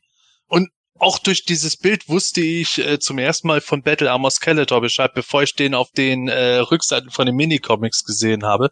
Aber ich finde, das Beste an diesem Bild ist der Hintergrund, der so, so Wald-Dschungelartig irgendwie aussieht. Dschungel-Sumpf-mäßig. Wi- Wine Jungle. Ganz Ja. klar. Ja, und auch in der Farbkombination finde ich mit diesen, mit diesen, weiß nicht, was das da vorne ist, diese, diese pinke, pinken Körnern oder was auch immer, ähm, wie so angemalte Styroporflocken sieht das aus, in Kombination mit dem Grün und dann Trapjaw mit Grün und ähm, Pink, dann, der- dann der, der Panther, das passt einfach farblich da wahnsinnig gut rein in diese Szenerie, finde ich. Ja, und. Evelyn ist ja, ist ja da das erste Mal dabei dann. Da wird ja auch schon im Text erwähnt, dass sie auch nicht immer die gleichen Ziele verfolgt wie der dunkle Meister. Tada. Das, das, das zieht sich einfach durch von Anfang an. Das, ist schon Mhm. cool. Ja, stell dir mal vor, der hätte jetzt drin gestanden, sie ist Skeletor auf ewig treu ergeben. Und dann so, was? Damals war Ja. das so geplant? das fand ich nämlich bei Beastman interessant. Nur er vermag es längst tot geglaubte Monster und Bestien zu neuem Leben zu erwecken. Also Oh. ist Beastman ein bestialischer Nekromant. Wow. Genau. Hat einfach hier noch voll die Mega-Fähigkeit. Ja, krass. Aber Skelet äh, hier Trapjaw ist ja auch äh, Skeletors Ein-Mann-Truppe, ne? Da war Skeletor, war Skeletor noch Vince McMahon. He's my new One-Man-Gang. Ich habe jetzt eher das Bild im Kopf, wie äh, so eine heroische Armee auf Snake Mountain zukommt und Skeletor so, ha, ich hol da meine Alman-Truppe. Was aber? Ah! Ja. da wird der The Hoffnungslos Menace of. Trapjaw. Sehr cool. Ja, Wahnsinn. Aber es geht ja mit den Dämonen des Bösen noch auf der kommenden Doppelseite weiter, weil auf dieser Seite hatten wir nicht so viel zu sehen, vor allem durch äh, die Reittiere. Jetzt kommen aber auch noch die weiteren, neben Merman und Ripley und so, jetzt auch Jitsu, Cobra Khan und Clawful. Und jede dieser damals ja neueren Figuren hat jetzt auch hier wieder Prototypbilder dabei, teilweise nicht so ganz anders, aber ich fand es immer faszinierend, das so zu sehen. Ja, ich finde vor allem durch diese, also die sind ja alle immer so ganz rot äh, eingefärbt oder beleuchtet und besonders beim Cobra Khan ähm, sieht man halt da, da schaut er halt irgendwie so rot-bräunlich aus und, und seine Lippen ganz weiß. Das war für mich damals, also ich glaube, das war in einem späteren ähm, Werbemagazin auch nochmal das Buddel. Und da war, hatte ich tatsächlich auch immer das, also gibt's diesen Cobra Khan nochmal in, in mhm. braun mit weißen Lippen und wo gibt's den? Und das war genau diese gleiche, äh, dieser gleiche Eindruck, ich glaube, wie der Gordon vorher gesagt hat. Ja. Äh, dass es da irgendwelche Varianten geben muss von den Figuren und oder die gibt's halt bei uns leider nicht, die gibt's nur in Amerika oder so. Und ja. Schon also cool. die also, also die Variante mit den mit den weißen Lippen, die gab's tatsächlich. Ähm, ah. Ich glaube irgendwo in Südamerika, aber ich bin mir nicht sicher, wo das jetzt genau war. Aber aber also natürlich nicht in rot-braun, aber mit diesem mit diesem weißen Rand um den Mund. Die gab's ah, okay. damals definitiv. Ah, cool. Ja, das ist ja Cobra Khan hatte immer weiß am Maul gehabt, aber halt nicht so stark meistens. Mhm. Und da ist es ja stärker dann gewesen. Und mhm. das haben wir auch teilweise mitgekriegt, dass in ausländischen Produktionsfirmen noch eher so die nach dem Prototypen mitunter gearbeitet wurde, wie äh, der Franceman at Arms, der dann noch äh, die Handgelenksschiene an seinem Armpanzer hatte und äh, solche Sachen, was ich dann auch spannend finde. Aber und? als Kind bin ich ehrlich gesagt nie drauf gekommen, zu überlegen, oh, den Cobra Khan gibt's in der Farbe auch nochmal. Weil sowas habe ich dann wirklich damals eher gedacht, irgendwo, ja, das Bild, das sieht so rot aus, ist da irgendwie die Farbe weggegangen, aber auch nur deswegen, weil wir hatten bei uns im Dorf einen, äh, sagen wir mal, Tante Emma Laden mit Plakaten, so Eisplakate und so. Man weiß ja, wenn im Schaufenster Plakate lange der Sonne ausgesetzt sind, verschwinden ja. die Farben Stück für Stück. Normalerweise bleibt ja immer blau übrig, erst, erst verschwindet rot. Und ich dachte damals als Kind irgendwo im Unwissen, ja, da ist zuerst irgendwie gelb oder sowas weggegangen. ja, stimmt, ja. Ja. Was auch noch auffällt, ist, ähm, dass bei, bei Webster meiner Meinung nach diese, diese Schnur, an seinem Haken dran ist, nicht die Originalschnur ist, wie sie damals beim Spielzeug war, sondern wahrscheinlich auch irgendein früher Prototyp. Ähm, ist definitiv auch noch anders. Also wie schon so, wie schon so häufig, auch bei, beim Merman ist diese Green Belt Variante abgedruckt. Ähm, also entweder die eine sehr, sehr frühe Variante aus Taiwan oder diese, diese Friends-Variante aus Frankreich. Ähm, Finde ich auch immer ganz spannend. Das ist mir als Kind nicht aufgefallen, aber halt jetzt, dass, dass, dass da solche ähm, Geschichten noch abgebildet waren. Ich glaube auch die Leine für Webstore ist nicht so lang, oder? Also mit einmal ums Handgelenk wickeln und dann hinten nochmal längs gehen und oben nochmal in die Länge. Ja, ja. Und die war blau, nicht, oder? oder? Schwarz war die normalerweise. Ja, ja. Es war eine dickere schwarze Kordel, die sieht es schon fast nach so einem Bindfaden aus. Ja, mhm. eben. Aber sieht ja. dafür auch wieder mehr nach einem richtigen Netz aus, so genau, Spider-Man-mäßig. Mhm. Und natürlich super Pose, finde ich einfach. Ähm, Action-Feature top umgesetzt. Aber so ein ja. Garn, das hätte halt wahrscheinlich nicht lang durchgehalten, so das, das normale Spiel. Das wäre relativ schnell gerissen wahrscheinlich. Ja. Ist einfach auch gut gemacht, hinten auch mit den Blitzen, ne? Also mit diesen, die ja so oh, ein bisschen ja. nach Schwarzlicht wirken und so. Es hat schon einen guten optischen Effekt. Mhm. Aber der Fotograf hat's, Entschuldigung, der Fotograf hat's auch nicht geschafft, die, die Waffe vom äh, Clawful irgendwie hinzubringen und hat sie dann einfach umgedreht, damit sie irgendwie liegt. Das stimmt. Absolut verständlich auch. Ja, da habe ich auch immer Immerhin hier der, immerhin hier der Clawful auch mit den schmäleren Füßen. Nicht mit den äh, Buzz of Whiplash Füßen, ja. sondern mit den Skeletor Füßen. Gab ja auch beide Versionen. Aber wenigstens haben Sodek und Cobra Khan ihre richtigen Waffen. Ja. Mhm. Was mir ein Kumpel auch. damals nicht glauben wollte, dass Sodek den durchsichtigen Blaster hatte. Ja, Anfänger. Ja. ja, also da, da sieht man ja den Unterschied schon. Das war immer ganz klar.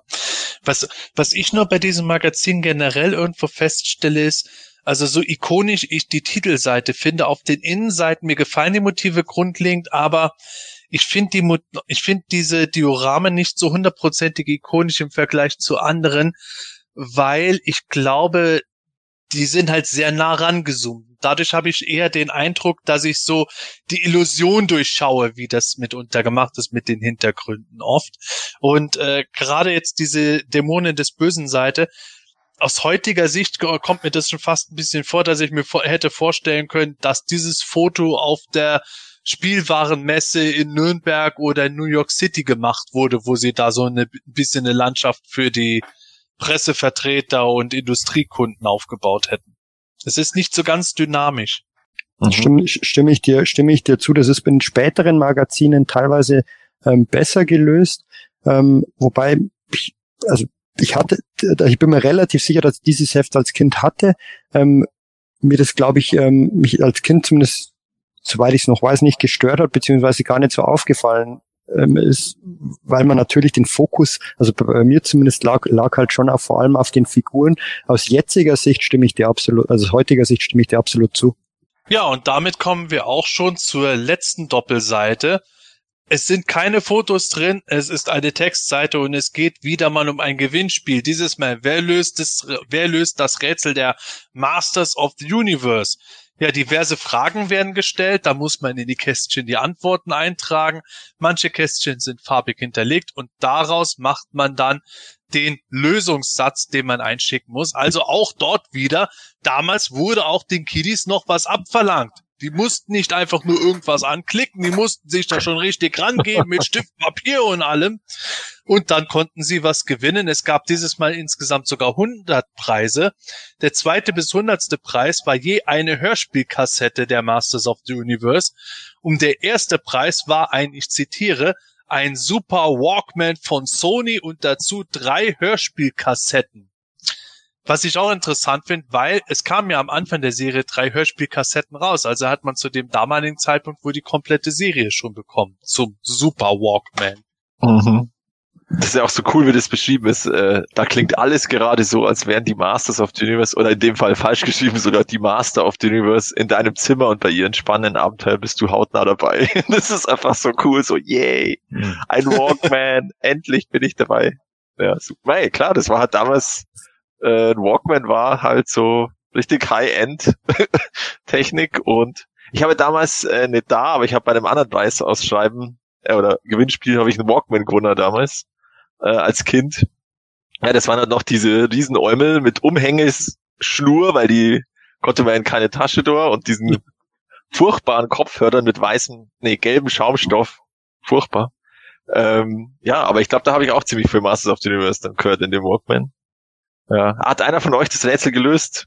Jetzt gerade. Äh, spannende, spannende Abenteuer zum Greifen nah. Spannende Abenteuer, ah, okay. Mhm.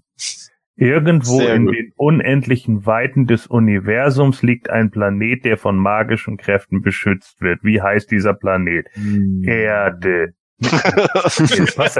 Alderan. Nein, das ja. ist auch nicht. Während die Bewohner dieses Planeten könnten in Frieden leben, wäre da nicht der mächtige Herrscher der mhm. Unterwelt, der fest entschlossen ist, den Planeten zu erobern. Gesucht wird sein Name. Darth Vader. Nee. Verdammt. Tex Heck, nee. Tex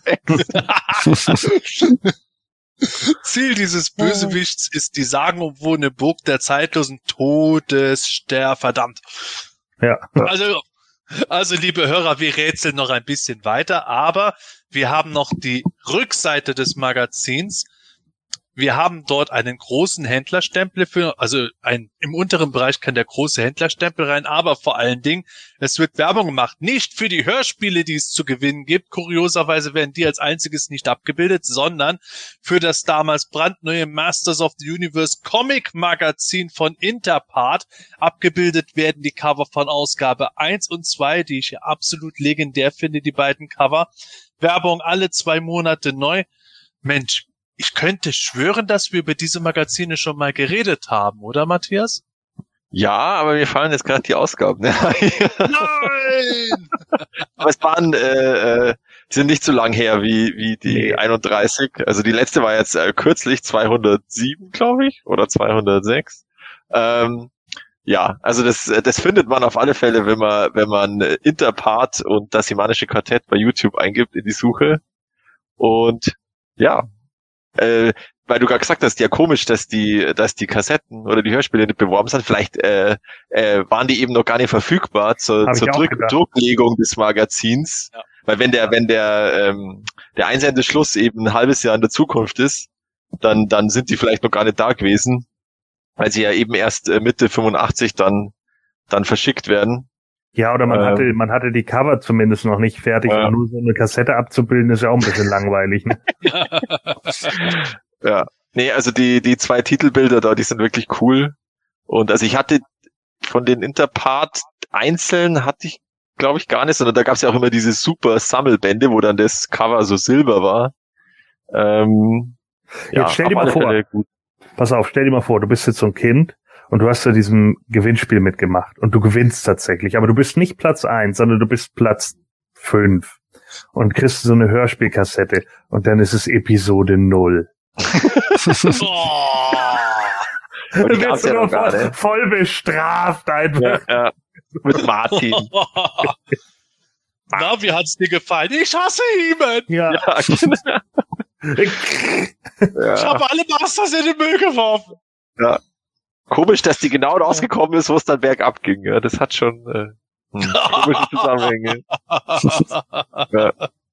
Nee. Ja gut, der Martin. Ich warte ja noch drauf, dass die Grace Kakon auf einmal den, der damals den Martin gesprochen oh. hat, als äh, Stargast bringt. Ja, oder sein Vater. Ja, der war ja auch das der würde er niemals dick, zugeben. Das ist so wie mit den beiden Jungs, die das X-Men-Intro bei in, in Deutschland versaut haben. Die würden das heute auch nie wieder zugeben, weil sie sonst Angst haben müssten, direkt ausgepeitscht zu werden. Grüße! Oh, eine, dann machen wir doch mal die Aktion Hashtag ein Herz für Martin. Ja, genau. Sehr gut. Ein Herz für Martin. Ja. Das macht Spaß. genau von das macht Spaß zu was macht uns Spaß. Eine Bewertung dieses Magazins. Michael, magst du diesmal anfangen? Ja, klar. Ähm, schneidet bei mir sehr ähnlich ab wie das erste Magazin. Da, ähm, hier ähm, bin ich mir relativ sicher, dass ich das Heft hatte. Ähm, klar, übers Cover haben wir gesprochen. Es sind ein paar wirklich tolle Dioramen drin. Ähm, aus jetziger Sicht paar Kuriositäten wie Prototypen etc. Ähm, gerade auf der letzten Seite der Dämonen des Bösen, ähm, drei meiner absoluten Lieblingscharaktere, Cobra Khan, Whiplash und Webstore. Allein deshalb schon großartig. Das ist für mich ähm, ein, ein Ticken besser als das erste Magazin, aber noch nicht mein Highlight bei den Werbemagazinen. Deshalb in diesem Fall eine gute zwei bei mir, zwei plus. Nicht schlecht, Gordon.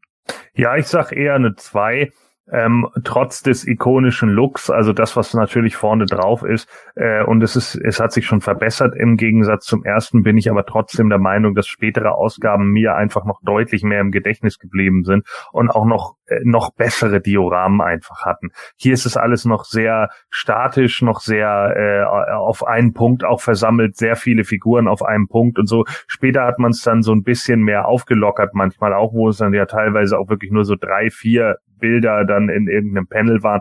Das fand ich tatsächlich sogar noch ein bisschen besser und deswegen lasse ich noch ein bisschen Luft nach oben. Ja, ich sag auch zwei. Ähm, ja, klar, Titelbild ist super. Ähm, ja, die, die Dioramen sind im Grunde auch gut, aber wie der Gordon schon gesagt hat, und der, der Michael, da kommt noch Besseres. Aber ich finde einfach diese, diese erste Doppelseite mit der super Geschichte und eben diesem, diesen Doppelpack, das, das ähm, erfüllt genau die Aufgabe, die dieses Heft machen soll, nämlich äh, ja, Mass of the Universe verkaufen oder schmackhaft machen. Und deswegen bleibe ich definitiv bei der 2. Gut, dann schließe ich ab mit einer 2 minus, dann ist die 2 plus von Michael ausgeglichen und wir haben einen glatten Zweierdurchschnitt. das ist Taktik.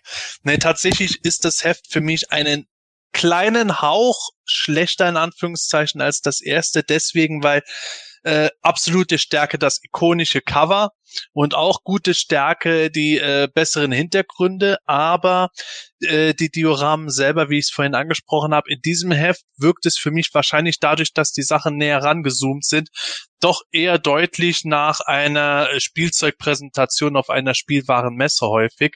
Und das Reinretuschieren von Skeletor auf Nightmare beziehungsweise Nightstalker äh, wirkt dann natürlich ein bisschen deplatziert. Deswegen so minimale Abzüge bei mir gegenüber dem anderen Heft, auch wenn mir das hier nach wie vor wirklich gut gefällt.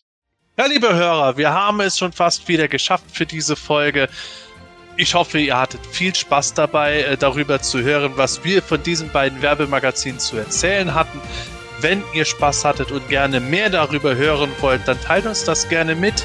Wie immer freuen wir uns über Feedbacks, natürlich auch über Likes und wir hatten es am Anfang der Aufnahme auch über Abonnements. Mehr möchte ich schon gar nicht mehr sagen. Ich hoffe, dass, wenn ihr das noch vorher hört, wir uns auf der GrayscaleCon sehen werden. Ansonsten hören wir uns hoffentlich in einer der nächsten Folgen wieder, beziehungsweise ihr schaltet bei uns rein. In diesem Sinne, tschüss, bis bald und gute Reise. Ähm, mich hat's wie immer sehr gefreut, ähm, hat Spaß gemacht, ähm, die Aufnahme, vor allem mit den Werbemagazinen, die finde ich ohnehin grandios. Ähm, da kommen ja noch ein paar absolute Highlights bei den Werbemagazinen. Ähm, vor allem das, was sich wie in, wie in mein Gehirn eingebrannt hat, das Cover mit Modulog drauf, mit tausend Teilen, da freue ich mich schon drauf, wenn wir über das mal sprechen. Ähm, Sepp hat im Prinzip schon alles gesagt. Ähm, Wäre schön, wenn ihr ein Abo da lasst ähm, und liked. Und dann bis zum nächsten Mal. Ja, ich glaube, was wir vergessen, äh, vergessen haben zu sagen, ist, dass ja die Werbemagazine im Grunde auch bei Planet Eternia verfügbar sind. Also wenn ihr sie se selber nicht habt, könnt ihr die auf Planet Eternia in der Comic Area äh, durchblättern. Und äh, damit euch nicht das passiert, was mir passiert ist, weil ich habe nämlich bei der ersten Ankündigung, äh, dass wir die durchsprechen, die das falsche Magazin angeklickt und durchgeschaut. äh, werde ich natürlich äh, in der Beschreibung von dem Podcast äh, das entsprechend verlinken, dass ihr das auch dann parallel durchblättern könnt auf Planet Eternia, wenn ihr es nicht eh schon selber daheim habt. Also ich habe es zum Beispiel nicht selber, deswegen war es sehr hilfreich, die Comic Area von PE. Also dann bis zum nächsten Mal. Ciao. Ja, äh, und ich äh, bedanke mich auch bei euch und äh, stimme natürlich zu. Lasst auf jeden Fall einen Daumen nach oben da und wenn ihr es noch nicht getan habt, natürlich auch ein Abo und macht auch die Glocke an. Dann seht ihr immer, wann noch neuer Content von uns kommt. Und äh, ja, äh, apropos neuer Content, ich habe ja nochmal mit Kevin Smith telefoniert, weil ich jetzt ja natürlich unbedingt äh, mit ihm mal darüber reden wollte, dass sich ja alle über die Revelation-Serie so aufgeregt haben. Nein, nein, natürlich nicht alle. Also ich sagte zu ihm, das Fandom ist ja gespalten und äh, da muss doch jetzt mal was kommen, Kevin. Du musst doch jetzt mal der einen Seite auch wieder so ein bisschen Leckerli hinwerfen. Das geht doch nicht, dass Adam gleich zweimal in einer Staffel da irgendwie abgeburgt wird und so. Ne? Das, ist doch nicht, das ist doch nicht in Ordnung. So, da muss doch jetzt irgendwie was kommen. Und dann sagt er, ja, da musst du dich aber noch ein bisschen gedulden. Ich so, was, wieso das denn? Und dann sagt er, ja, die nächsten Folgen, also Folge 6 bis 10 sozusagen, das wird jetzt erstmal eine Evelyn-Saga. Und habe ich gesagt, oh, dann kommt doch gleich der nächste Shitstorm. Und dann sagt er, ja, aber da, die spinnt halt so ein bisschen Intrigen und sowas. Und äh, dann gibt's halt auch den Split zwischen äh, Andra und Tila. Ich so, was, wieso das denn? Ja, und dann sagt er so, ja, weil ähm, sie erzählt dann irgendwie so ein bisschen was hin und her, äh, aufgrund von äh, Skelligord da und so. Und dann wird Andra halt eifersüchtig auf Tila und sonst irgendwie was. Und dann äh, ja, spalten die sich erstmal auf und erst in Folge 9 kommen die wieder zusammen und merken dann, dass da eigentlich nur eine ganz lange, dumme, blöde Geschichte von Evelyn erzählt wurde. Da habe ich gesagt, ach, dann wird das ja eine Nightmare.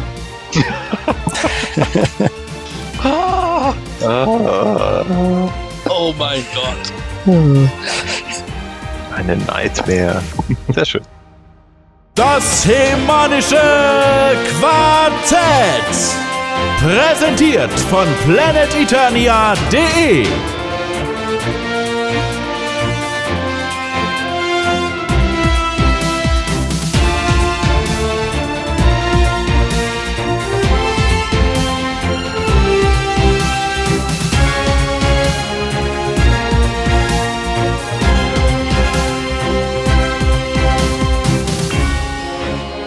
Das Hemanische Quartett, präsentiert von planeteternia.de